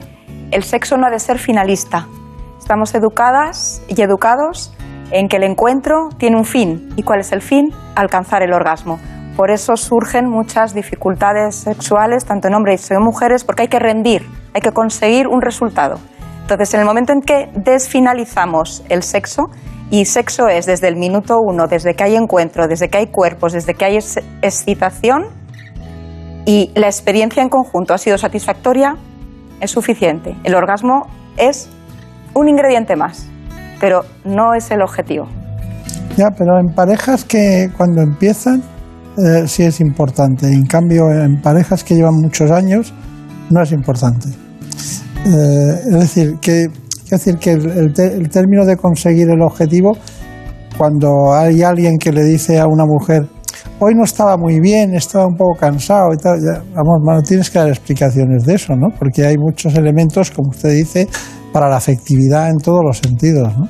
Cuando una pareja lleva mucho, muchos años juntos ya tienen una complicidad, una armonía, ya da, da igual el, el que sea finalista, ¿no? no lo- Sí, hay una evolución, una- un sexo más maduro. Mm, La pregunta esa de ¿has terminado? Ese es el finalismo al que deberíamos intentar luchar contra él. No tengo que terminar en nada. Eh, es- ¿Estamos bien? ¿Lo hemos pasado bien? ¿Es eh, suficiente? Eh, ¿Ha sido satisfactorio para ambos? Sí, sí, es así, es así. Bueno, ¿alguna pregunta más? Pues sí, también nos han preguntado por la sequedad vaginal y las molestias en, en ese momento de la menopausia. ¿no? no sé si hay alguna pauta o algún consejo que se puede dar para que mejore este. Es verdad que la atrofia vulvovaginal, también en el posparto con la toma de anticonceptivos y en la menopausia, que son situaciones de bajada hormonal de estrógenos, es un tema delicado y hay mujeres que lo pasan muy, muy mal.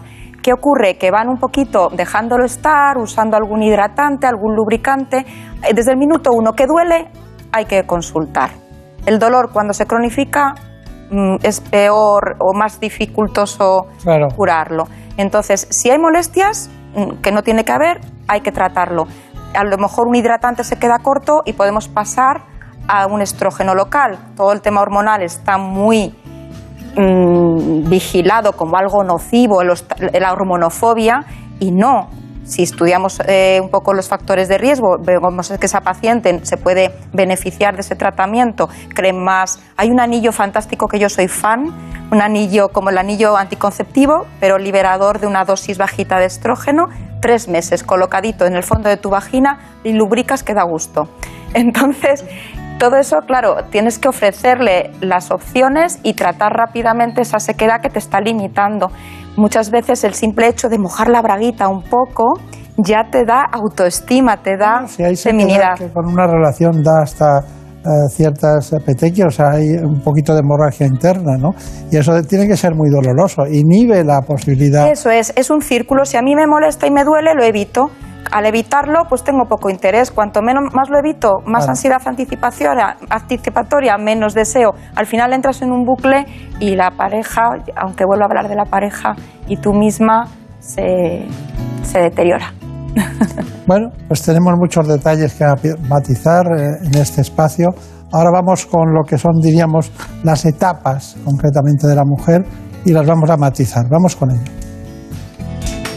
Existen dos etapas en la vida de la mujer en las que la sexualidad se vive de una manera especial. Son el posparto y la menopausia. Con la llegada de un hijo se produce una bajada del deseo, ya que el cuidado del bebé anula el interés sexual de la madre. Además, la musculatura pélvica se ha podido resentir tras el embarazo y el parto, lo que puede provocar molestias en las relaciones sexuales, lo que se conoce como dispareunia. Por otra parte, alrededor de los 45-50 años suele llegar la perimenopausia. En esta etapa se produce una alteración irregular de las hormonas que provoca cambios de humor y malestar. Cuando entramos en la menopausia a partir de los 50 años, estos niveles hormonales descienden y afectan de forma notable el deseo y la excitación. Esta caída de los estrógenos es además responsable de la atrofia vulvovaginal y del aumento de la sequedad, factores que dificultarán las relaciones aumentando el dolor durante el coito. Sin embargo, con un diagnóstico y un abordaje adecuados, se puede conseguir disfrutar de una sexualidad satisfactoria adaptada a la nueva etapa vital. Bueno, tenemos la gran satisfacción de estar con la doctora Gemma García Gálvez, que es sexólogo, empezó en la ginecología, se ha ido dedicando poco a poco a este ámbito en el que estamos muy desérticos de especialistas que lo afronten con realismo como hace ella. ¿no? Eh, ¿Cómo le llaman los pacientes? Perdón, a mí. bueno, sí, doctora. ¿García Gálvez o...? Bueno, muchas veces ya si hay tiempo con ellas, pues Gema directamente. Sí, sí. No sé por qué había pensado eso, pero bueno. Pero bueno, no, porque la proximidad la, la- es una especialización que necesita eh, la parte de, de la connivencia entre los dos, ¿no? La Así complicidad, ¿no? En todos los sentidos. Bueno, eh, pues resulta que Elena Fernández Puyol fue a su departamento. Y bueno, hacía falta ver lo que pensaban ustedes con una fisioterapeuta. Eh, este caso era de Carolina Walker y le hicimos un reportaje. En suelo pélvico no tenemos un parámetro que sea el más relevante, porque en cada paciente ah, hay un elemento que es lo que hay que reeducar. Los ejercicios que utilizamos para suelo pélvico tienen que ser con una visión funcional, ¿vale? Porque lo que buscamos es integrar ah, una estructura que es una unidad, que es el suelo pélvico y el abdomen, con el fin de eh, dar un sostén eh, a los órganos pélvicos y también cerrar los esfínteres. Entonces, eh, esa va a ser nuestra base. Entonces, los ejercicios en un inicio van a ir pues, más de control de estas dos estructuras, abdomen y suelo pélvico, y luego el trabajo va a consistir en integrarlo en diferentes cadenas musculares, con movimientos, eh, y progresivamente ir adaptándolo a, las situaciones en donde la mujer, por ejemplo, tiene pérdidas. O si es una paciente con dolor, pues tendremos que ir a adaptarlo a normalizar su tensión para que no tenga dolor. Las alteraciones de suelo pélvico se dan en todas las edades. Podemos tener problemas de, de una musculatura más débil, que eso a veces pues, nos ocurre en el posparto o en determinadas circunstancias ya en mujeres más mayores, pero las alteraciones son muy variadas y las hay en todas las edades. La salud del suelo pélvico es fundamental para la sexualidad femenina, ya que puede ah, afectar por dos motivos. Uno, porque puede haber un exceso de tensión, de tensión que puede ser por, por- por causas musculares o fasciales, y otro porque por desconocimiento de lo que es la actividad muscular. Cuanto más nos conocemos y conocemos sobre todo esta, esta parte íntima, más eh, satisfacción podemos tener en, eh, en las relaciones sexuales. Muy bien, muy bien. Eh, Carolina Walker lo, lo ha Una fantástica profesional. Gracias al equipo de fisios podemos hacer mucho bien a muchos pacientes. Estamos muy coordinados, eh, ginecólogos y fisios. Está muy bien. Bueno, ¿qué recomendación les daría a una pareja que acaba de tener un hijo, aquí es tiempo, y para recuperar su eh, tono sexual anterior? Bien, Claro, eh, el momento en el que llegas a, la crianza, pues es distinto, ¿no? Hay mujeres que su primer bebé, hay otras que han pasado por unos meses de infertilidad con abortos, hay otras parejas que a lo mejor es el segundo, tercer bebé. Claro, hay un mapa, cada mapa es diferente. En líneas generales, la sexualidad entendida como genital eh, se debería retomar de 5 a 12 semanas postparto. Si ya son seis meses seis meses e incluso parejas o mujeres que vienen al año todavía sin haber recuperado la intimidad, y hablo de intimidad para entender un concepto más amplio, no solo genital, estamos ya ante un problema. Eh, ¿qué, ¿Qué tips, qué recomendaciones doy siempre? La importancia de eh, reconstruir una sexualidad adaptada al momento. ¿Y qué momento estamos viviendo? Un momento donde ha habido un daño genital. Si yo tengo un esguince, lo inmovilizo, lo recupero poco a poco. Si he tenido un daño genital, una episiotomía o un parto complicado, tendré que rehabilitarlo poco a poco para darle su tiempo. Mientras que rehabilito mi zona pélvica y voy desensibilizándola, no tengo que estar cruzado de brazos, hay más sexualidad, lo que llamamos la sexualidad amable. Desgenitalizo el encuentro, descoito y centro el encuentro y recupero el cuerpo, los sentidos, los placeres de otra manera, masturbación, lo que sea. Pero la intimidad hay que retomarla. Eh, ahí es donde está el, el dilema, que estamos educados a que en el momento en que yo me acerco a ti o tú te acercas a mí, va a haber algo genital al final, va a haber penetración. Claro, la mujer se retrae, no estoy preparada, no es el momento. Luego también mensajes importantísimos, eh, la autoimagen, cómo nos cambia el pecho, el sobrepeso, no nos vemos eróticas, no nos vemos, no nos gustamos ni nos sentimos deseadas. Hay un cúmulo ahí, más la habilidad emocional del momento, la lactancia, el mal dormir. Hay tantísimo cóctel que hay que ir colocando y la importancia de la comunicación, de que el otro entienda por qué yo le rechazo o no deseo tener relaciones de momento, a lo mejor no estoy preparada, o él, muchas veces ellos también tienen su... Hablo en pareja hetero, ¿eh? pero puede ser de otro modelo. lo cuenta muy bien, pero... que me enrollo. Podríamos hacer 27 programas de eso. Es que es mucho. no, pero es muy interesante porque ha dado las, las cuatro pilares básicos de la recuperación sexual y de la, cultura sexual de ese momento. Pero claro, mm, eh, se exige una cultura personal de cada uno, porque eh, no solo mete la pata él, sino ella en todos los sentidos. Hay que ver que eso es otra personalidad, otro ser humano, ha cambiado todos sus... Incluso hay mujeres que dicen que que no piensan igual, que están de otra manera, ¿no? hay que colocarse. Y hay un tercero. En fin, de todas maneras, esto no es un obstáculo, es la, la ocupación de un espacio por un ser humano maravilloso que es un hijo, pero ahora está ocupado por un cáncer. La salud sexual de las pacientes oncológicas se ve afectada desde el momento mismo del diagnóstico, debido a la ansiedad y síntomas depresivos que aparecen desde este momento tan delicado y permanecen en mayor o menor medida durante toda la enfermedad. Más adelante, los tratamientos antitumorales suelen producir unos efectos secundarios, disminución del deseo, sequedad vaginal, que provocan molestias o incluso dolor en las relaciones. Pero además, en las mujeres con cáncer de mama que se someten a una operación para extirpar el pecho o parte de él, el trauma es mucho mayor, ya que al tratarse de una parte fundamental de la feminidad, tienen que enfrentarse también a la pérdida de autoestima que conlleva. Para ayudar a aceptar la nueva imagen corporal y mejorar la salud sexual de las pacientes, suele ser necesaria atención psicológica experta y en algunas ocasiones incluso medicamentos. Está muy bien, está muy bien, pero ¿cómo afecta un cáncer y cómo se recupera la actividad sexual cuando hemos pasado esa fase de, primero la noticia, segundo la operación o la quimio o la, la radioterapia, lo que sea, y después viene eh, la vuelta a la normalidad, ¿no? ¿Cómo se recupera la sexualidad? Estas conversaciones las he tenido con compañeros de oncología, porque hacemos sinergia con oncología. No puedo entender, me decía esta compañera, después de un año, los llamamos supervivientes sanos, que a lo mejor es un término que no es coloquialmente bonito. Es decir, tú ya estás curada, tú ya has pasado eh, por la operación, la quimio, y ya, y ya estás en vigilancia, en seguimiento, ya estás curada y no retoman la vida íntima. Entonces, ¿qué está ocurriendo ahí?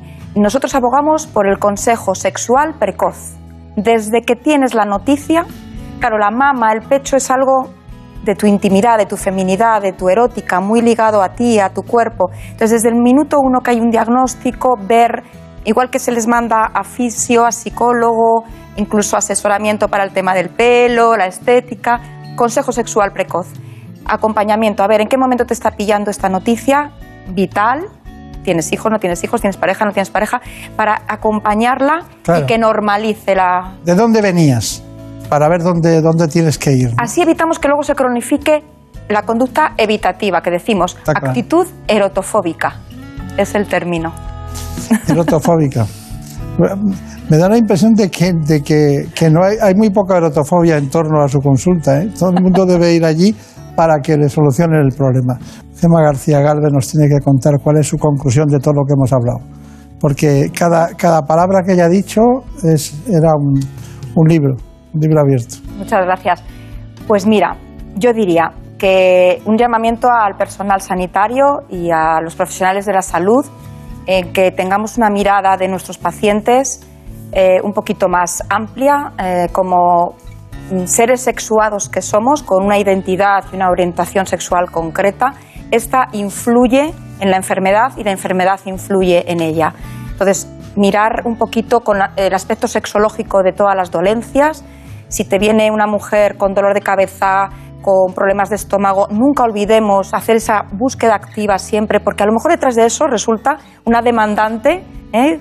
visitadora frecuente por un tema médico aparentemente banal, a lo mejor estás eh, eh, ocultando una violencia de género. Voy a temas delicados ya. Sí, Entonces, la importancia de ver a nuestros pacientes como hombres y mujeres que tienen una intimidad y que tienen una vida sexual que es fuente de bienestar y salud. Y si esa vida sexual eh, no es positiva, es fuente de enfermedad. Bueno, yo me he equivocado en una cosa hoy. Teníamos que haber hecho 27 programas seguidos, pero hemos hecho uno. En realidad me quedo con, un- con una frase que ha dicho usted, que la sexualidad es personalidad. Y así hay que tratarla. En buenas manos. ¿Conoces la relación entre cuidar de tu hogar y cuidar de ti? En Murprotec sabemos que cuando eliminamos las humedades de forma definitiva de tu hogar estamos cuidando de ti y de tu familia. Una vivienda libre de humedades es sana y segura. Llámanos al 930 1130 o accede en murprotec.es. Cuidando de tu hogar, cuidamos de ti.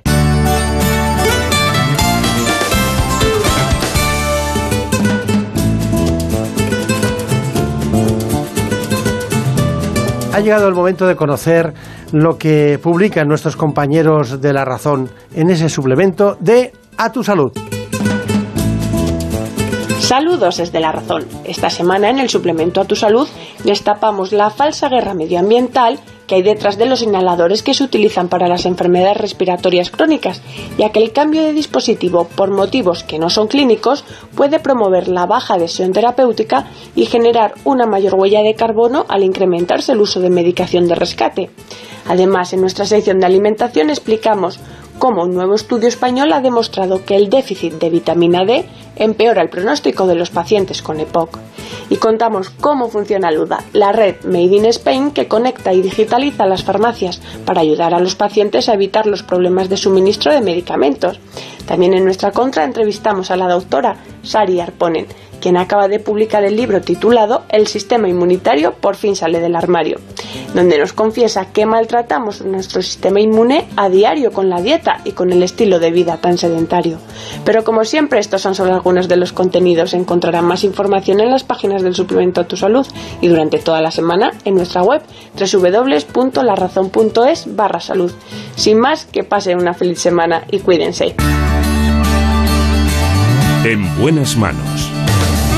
El programa de salud de Onda Cero. Dirige y presenta el doctor Bartolomé Beltrán.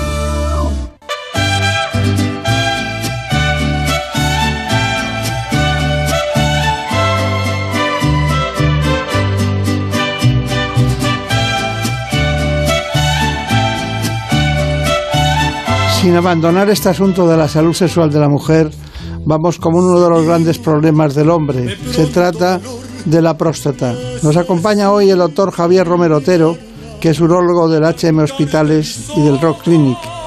con él vamos a aprender muchas cuestiones, sobre todo de la hiperplasia benigna o el cáncer de próstata.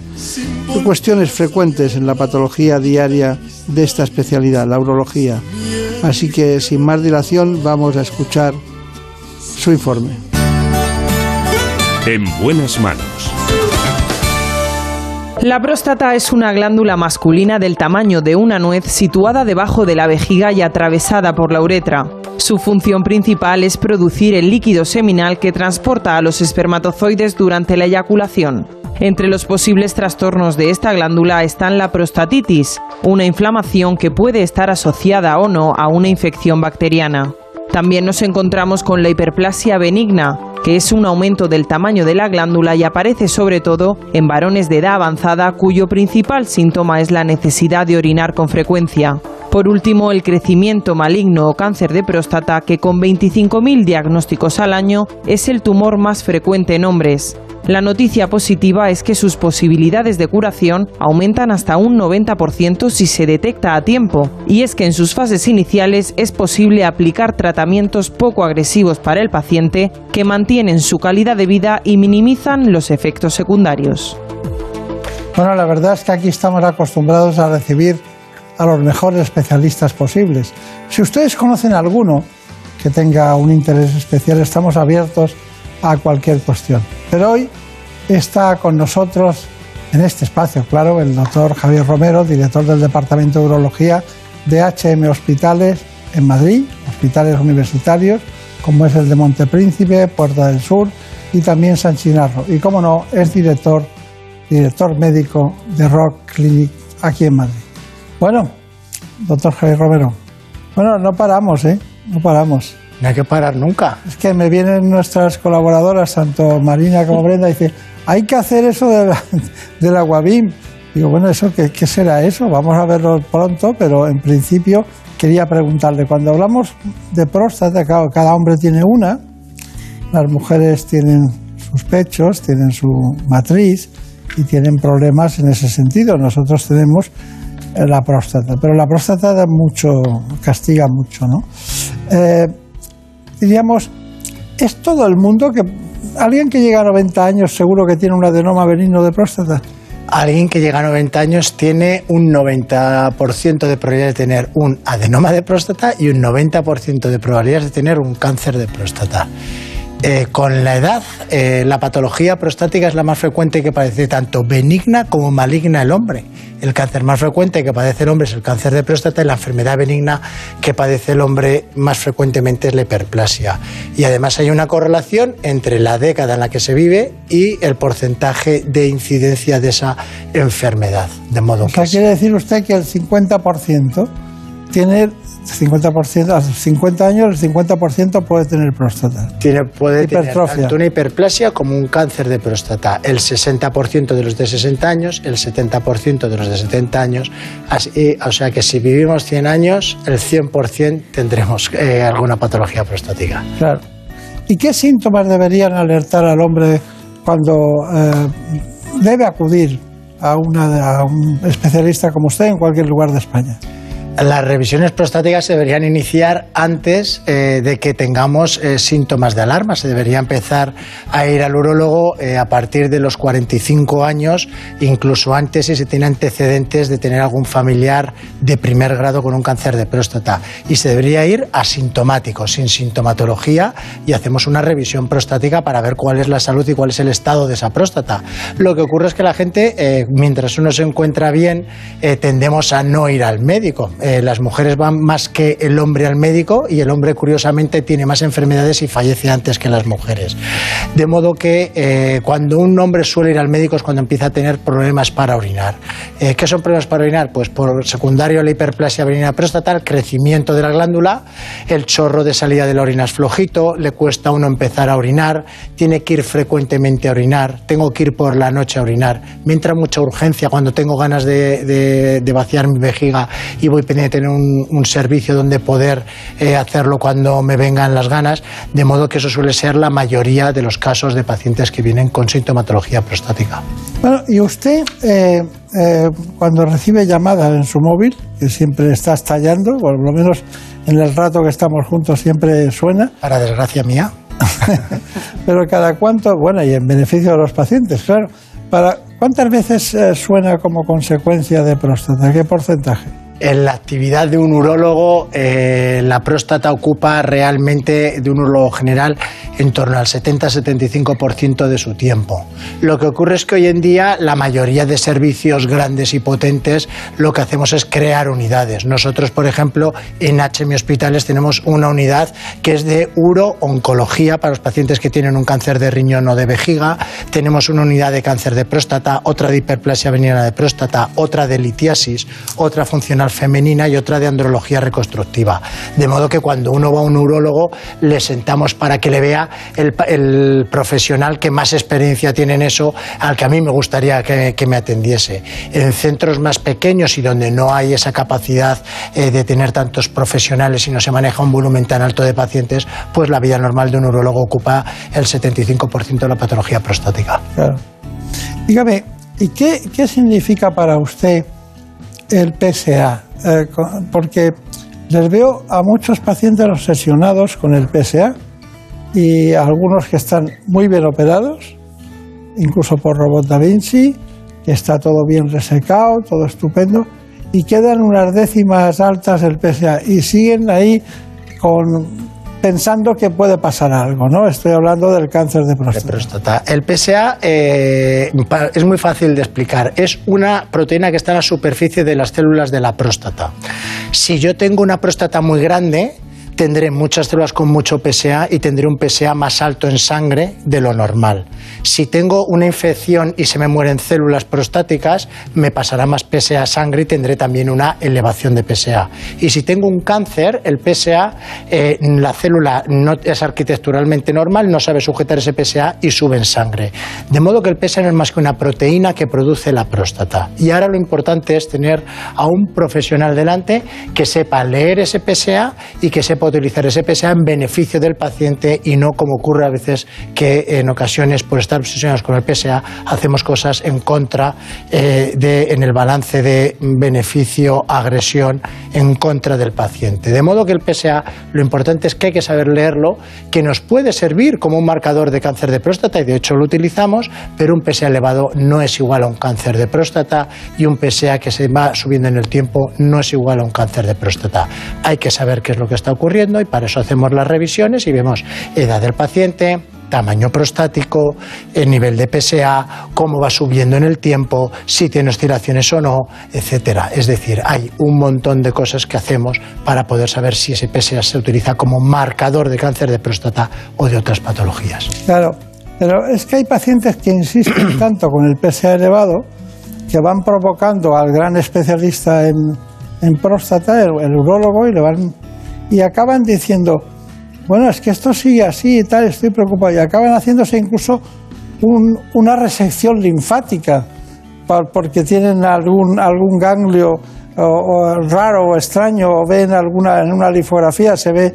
Entonces dicen, y acaban haciendo una que además les disminuye la capacidad de defensa posterior y además les provoca incluso eh, en el, tema de las piernas acaban con edemas y problemas. ¿Usted ha visto casos de ese tipo? Bueno, nosotros hemos operado recidivas ganglionares, como está uh, usted comentando, eh, pero siempre en el escenario de que hemos tratado a un paciente con un cáncer de próstata. Ese paciente, eh, cuando a una persona le estirpamos la próstata por cáncer, quitamos toda la próstata, tiene una ventaja sobre otras técnicas terapéuticas, que es que el PSA se va a cero. Y debe ser cero, indetectable porque no hay próstata. Si el PSA ahí empieza a subir, sí que hay que preocuparse. Entonces hacemos un PET, eh, un PET TAC para detectar si hay actividad en algún otro sitio y si únicamente hay en las cadenas ganglionares. Hoy en día hacemos una cirugía de rescate quitando esas cadenas ganglionares. Pero siempre hay que valorarlo haciendo un tratamiento individualizado de la persona porque lo que sí ocurre es que metemos a un paciente de 90 años en quirófano para quitar unas cadenas ganglionares. Eh, en fin, hay que intentar individualizar, ver el riesgo-beneficio y el cáncer de próstata en términos generales eh, tarda bastante tiempo en poner en riesgo la vida del paciente, es decir, tarda eh, de media a una persona que se le diagnostique de un cáncer de próstata un mínimo de 10 años en que pueda provocar eh, la muerte del enfermo, de modo que tenemos que sopesar bien los PSAs y las pruebas invasivas que hacemos a estas personas porque probablemente morirán por un evento cardio vascular, que es la causa más frecuente de muerte en nuestro país y en el mundo occidental. Claro, aunque seguimos sabiendo que es el tercer cáncer de próstata en el hombre, ¿no? Es el tercer cáncer más frecuente eh, en términos generales, eh, con el de colon y el de pulmón. Claro, claro, claro. Bueno, ¿Qué pregunta tenemos? Pues nos ha escrito un paciente que tras sufrir un, golpe le han diagnosticado estenosis de uretra, o para que nos entiendan pues, el estrechamiento de este conducto. ¿no? Entonces nos pregunta un poco cuáles son los tratamientos que tiene a su disposición y cuál sería un poco el, más adecuado en su caso. Eh, la uretra es el conducto... ¿eh? Es muy difícil contestar a esto, pero vamos a intentarlo de una forma concisa y breve. La uretra es el tubo que saca la orina desde la vejiga hasta eh, la punta del pene. En un principio eh, forma la próstata y luego hay una uretra vulvar, membranosa y peniana. Ese tubito es muy finito y cuando hay algún accidente, algún traumatismo, al cicatrizar, eh, puede cicatrizar cerrando la luz y entonces hace un estrechamiento y provoca que no pueda salir bien la orina. Si el estrechamiento es cortito, no es muy largo, eh, se puede intentar entrar a través de la uretra y hacer lo que se llama una uretrotomía endoscópica, pero esos tratamientos el 50% van bien, el 50% fracasan. Y entonces hay que ir a hacer uretroplastias. ¿Qué es una uretroplastia? Es que abrimos al paciente en el perine, llegamos al tubo, seccionamos el tubo de uretra que está fibrosado y eh, unimos la parte sana con la otra parte sana. ¿Qué ocurre? Que si es muy larga esa estrechez, no podemos tirar mucho de la uretra porque si no incurvaríamos el pene. Y entonces lo que hacemos es coger eh, parches de mucosa de la boca y lo tubulizamos y hacemos eh, que nos sirva de uretra para poder vehiculizar la orina y que salga hacia afuera. Es un tratamiento, son tratamientos difíciles de hacer y hay que tener mucho manejo en eh, extraer injertos y colgajos de boca y hay que tener una gran em, experiencia de habilidad quirúrgica para hacerlo. Es de las pocas patologías en urología en las que el Ministerio de Sanidad reconoce dos centros de referencia en España para derivar esos pacientes para ser tratados. Uno somos nosotros y el otro es el Hospital de Cruces de Bilbao. ¿Cuál? El de Cruces. Cruces de Bilbao y el Hospital Universitario 12 de Octubre, la unidad que he tenido el placer de liderar. Sí, claro, usted ha estado allí. Durante muchos años son los dos centros de referencia para poder hacer el tratamiento eh, como centros de más volumen y de más experiencia para tratar este tipo de claro, Es que es un territorio muy complicado, muy difícil. La adherencia de, de otras mucosas otros, es también complicado. Yo, yo leí cosas hace tiempo de los hermanos Rioja en, Zaragoza. Grandes amigos míos, eh, Jorge Rioja, un excelente urólogo que está en la práctica, y su padre eh, Luis Ángel y su tío Carlos, eh, muy buenos urólogos. Opero con ellos el 26 de noviembre en Zaragoza. Pues eh, eh, ellos, ellos eh, bueno, recibían pacientes de ese tipo, porque es muy complicado ese tipo de Es muy complicado el tratamiento y ya está en manos de muy poca gente que tiene que tener mucha experiencia porque no es fácil el poder sacar esos injertos de mucosa bucal o de prepucio. Tenemos que hacer cirugías a veces en, dos tiempos y tiene que estar. Es más difícil reconstruir que quitar. por lo general, poder hacer injertos que llegue la sangre, que se vascularice, que, que las cosas prendan y que vayan bien, es más difícil la cirugía reconstructiva que herética. Muy bien, esa pregunta, ¿eh? insólita, pero es raro que la pregunten para cuando hablamos de urología, es lógico, pero cuando hablamos de próstata no, pero en fin, nuestro querido doctor Romero pues eh, ha sabido afrontar ese, esa pelota que ha ido al fondo de la pista. ¿no? Bueno, pero aquí lo importante es el diagnóstico. Y el diagnóstico ha, ha sufrido en próstata un cambio coperniciano, ¿no? Sobre todo con la biopsia de fusión. ¿no? ¿Por qué en pocas palabras no me cuenta qué es una biopsia de fusión? Pues mire, antiguamente uno iba al urólogo, eh, subía el PSA, bueno, antiguamente y en muchos centros todavía en el mundo, y por un tacto rectal sospechoso o un PSA elevado se indicaba hacer una biopsia de próstata para ver si había un cáncer. Entonces, eh, lo que se hace es que se introduce un ecógrafo por el recto Y el ecógrafo nos permite vehiculizar bien las biopsias. Eh, lo que hacemos es una biopsia aleatorizada. Es como si a una naranja queremos de- eh, eh, descubrir si tiene una zona podrida y le damos 12 pinchazos. Entonces, o aciertas o no aciertas, pero no ves nada en la mayoría de los casos. Con la venida de la resonancia a la patología prostática, por primera vez vemos el cáncer de próstata y entonces hay una revolución, porque ahora al ve- te hacemos una resonancia, si en la resonancia vemos una lesión sospechosa de cáncer de próstata, vamos a un quirófano y con una máquina de biopsia de fusión conseguimos identificar la lesión que dice la resonancia, la imagen de la resonancia la trasladamos a la máquina biopsia de fusión y vamos y biopsiamos la zona donde está verdaderamente la sospecha de la imagen de que hay un cáncer. Pero nosotros estamos yendo ahora un paso más allá, que es la imagen de la resonancia. Lo que estamos haciendo ahora, nosotros, pioneros en España y primer centro que estamos haciendo eh, Rock Global Health HM Hospitales, es eh, fusionar con las imágenes del PET resonancia colina y PET resonancia PSMA. ¿Y eso qué quiere decir? Quiere decir que no solo estamos viendo el tumor en la resonancia, sino que tenemos una información tan útil funcional porque el PSMA y la colina tienen mucha afinidad por las células tumorales y somos capaces de diagnosticar cánceres con PSA menor de 1. Es decir, es eh, mm, el paso más allá eh, y estamos consiguiendo eh, definir, caracterizar y diagnosticar de la forma más precisa posible el tumor hoy en día y eso además abre una puerta de posibilidades terapéuticas para el paciente muy grandes. Piensa que antes si hacías la muestra aleatoria y daba tumor era o te opero y te quito la próstata o te irradio toda la próstata. Y ahora podemos definir eh, cirugía, cuántas bandeletas, eh, hasta dónde llego, dónde tengo el tumor. Le hago una terapia focal y solamente trato esa zona tumoral y elimino solamente esa zona tumoral. Es decir, hemos, estamos cambiando y viviendo una revolución tanto en el diagnóstico como en el tratamiento del cáncer de próstata. Perfecto, lo hemos entendido muy bien, pero Marina Montiel tiene más información. Pues sí, el doctor Romero lo explicaba, pero una de las últimas técnicas para diagnosticar el cáncer de próstata es la biopsia de fusión, que combina imágenes ecográficas con el PET, la resonancia magnética y el PSA en membrana. Se trata de un avance sustancial en el campo diagnóstico de las lesiones de próstata. Además de la exploración física y la medición del PSA o antígeno prostático específico, para diagnosticar el cáncer de próstata se utilizan desde hace décadas distintas pruebas de imagen y toma de biopsias que se han ido modernizando en los últimos años.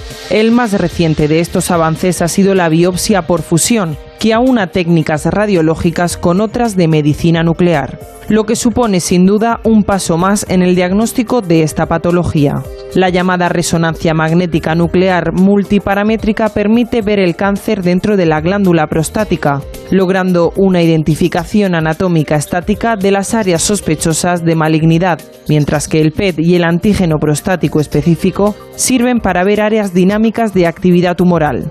Por otro lado, las imágenes del ecógrafo de fusión tomadas en tiempo real posibilitan la toma de biopsias dirigidas y obtienen diagnósticos más fiables. Esta nueva tecnología tiene una implicación inmediata en el campo quirúrgico, ya que el especialista tiene una información anatómica más precisa e incluso puede diagnosticar tumores que antes eran invisibles.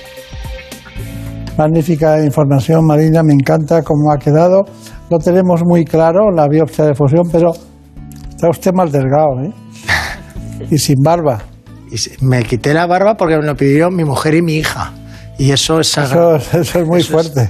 eso es sagrado. Para alguien que echa a su hijo de, de casa porque no es del Madrid es muy fuerte. Eso también lo he hecho. bueno, dígame, hay una, una cosa que es la hiperplasia benigna de próstata, que lo hemos dicho profusamente. Pero de repente usted me dice, ahora tenemos el aguabim, el aguabim. Y, y Marina estuvo con el aguabim como loca, el aguabim, ¿cómo que puede ser que un chorro de agua? de-?" porque aquí la ventaja del, del Da Vinci ha sido, primero, no hay incontinencia urinaria, en el- un porcentaje altísimo, el más alto que se da, y tampoco hay disfunción eréctil. Efectivamente. Pero el aguabim también tiene sus ventajas, ¿no? Eh, el Da Vinci nos sirve para hacer prostatectomías radicales por cáncer de próstata y quitamos toda la próstata con las vesículas seminales. Cuando hay un agrandamiento prostático, lo que hay que quitar es el centro de la próstata, que es el adenoma, que es lo que obstruye. Y ahí es donde ahora llega el Aquavim, que usted está diciendo muy bien, que es el primer sistema robotizado con un chorro de agua para quitar el adenoma y eh, los resultados que estamos teniendo son muy buenos. Eh, hemos incorporado por primera vez Aquavim a un centro en España y y, nada, estamos muy satisfechos de ello. Está bien. Bueno, todavía no tendrán muchísima experiencia, están cogiendo experiencia, ¿no? Estamos cogiendo experiencia como hemos hecho con tantas cosas. Cuando en el año 2007 empezamos a hacer cirugía con láser de Holmium nucleaciones, eh, no teníamos experiencia, ahora llevamos 3.000 eh, casos operados y ahora este año es por primera vez cuando las guías europeas de urología dicen que es el gol estándar del tratamiento de hiperplasia. Entonces las cosas llevan un tiempo. Sí, pero eso de que dure seis minutos es increíble, ¿no? Eh, en seis minutos, con el sistema robotizado, le marcamos a la tecnología el adenoma que queremos quitar. El chorro de agua se utiliza para cortar diamantes, porque tiene mucha fuerza. Entonces, en seis minutos quita todo el tejido dermatoso que nosotros le marcamos al, robot y la verdad es que eh, no solo eh, alivia la función urinaria para que uno orine mejor, sino que además está preservando la eyaculación, que es el primer tratamiento que existe en la historia historia que de, de hiperplasia de próstata que preserva la eyaculación. Bueno, eso también es un diamante para los hombres, ¿no? Por favor, Marina. Pues seguimos hablando de esta innovación y les contamos ahora en qué consiste el sistema Aquabim para tratar la hiperplasia benigna de próstata. La tecnología robótica de acuablación es un tratamiento eficaz para la hiperplasia benigna de próstata. Con él se obtienen excelentes resultados, se consigue una rápida mejoría de los síntomas urinarios y la reincorporación a la vida cotidiana se produce en un plazo de tiempo menor. La tecnología Aquabim utiliza un chorro de suero fisiológico de alta velocidad a temperatura ambiente y con una presión elevada que en pocos minutos logra solucionar la hiperplasia benigna de próstata sin importar el tamaño y la forma prostática. Se trata de una tecnología de alta precisión, mínimamente invasiva, segura y eficaz. Gracias a esta nueva tecnología, el 100% de los pacientes consiguen mantener la función eréctil y el 99% no sufren incontinencia. 99% sin incontinencia. Sin incontinencia. Bueno, gran solución. Aguabim. Gran solución Aquavim, desarrollado por el MIT y por primera vez disponemos de esa tecnología en España, en HM Hospitales y en Rock Global Health. Sí, sí. Espero que no, vuelva el mes que viene con alguna innovación. Eh, pues ya sabe usted que le he dicho que traemos grandes novedades tecnológicas en HM Hospitales. Vamos a traer eh, nueva cirugía robótica, lo más puntero del mundo, eh, apuesta personal de la familia Barca, de Juana Barca y de todo el equipo técnico y espero que me inviten a venir aquí a contarles las excelencias, lo bien que nos está yendo, lo contentos que estamos con esta nueva tecnología puesta única, pioneros en España con, en HM Hospitales con ello. ¿Cómo se llama, Hugo? El robot se llama Hugo, es de la casa Medtronic y la verdad es que lo esperamos con, gran expectativa porque lo hemos estado viendo, lo hemos estado probando y la verdad es que eh, las prestaciones que da son muy, muy atractivas y yo creo que vamos a poder desarrollar una cirugía, un programa de cirugía eh, robótica eh, único y pionero en HM en, en, nuestro país y en Europa y vamos a estar liderando la cirugía robótica. Pues nada, ha sido un placer, hemos pasado muy bien y con usted siempre podemos poner aquí el axioma de podemos aprender de los éxitos, pero también de los errores de los demás. ¿no? Muchísimas gracias. Así que muchas gracias, hasta pronto.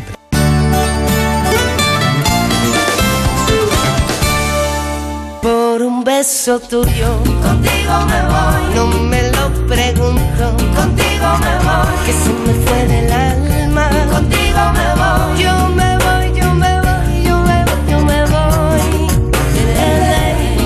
Lo de contigo me voy es mentira porque nunca se va conmigo. Pero lo parece.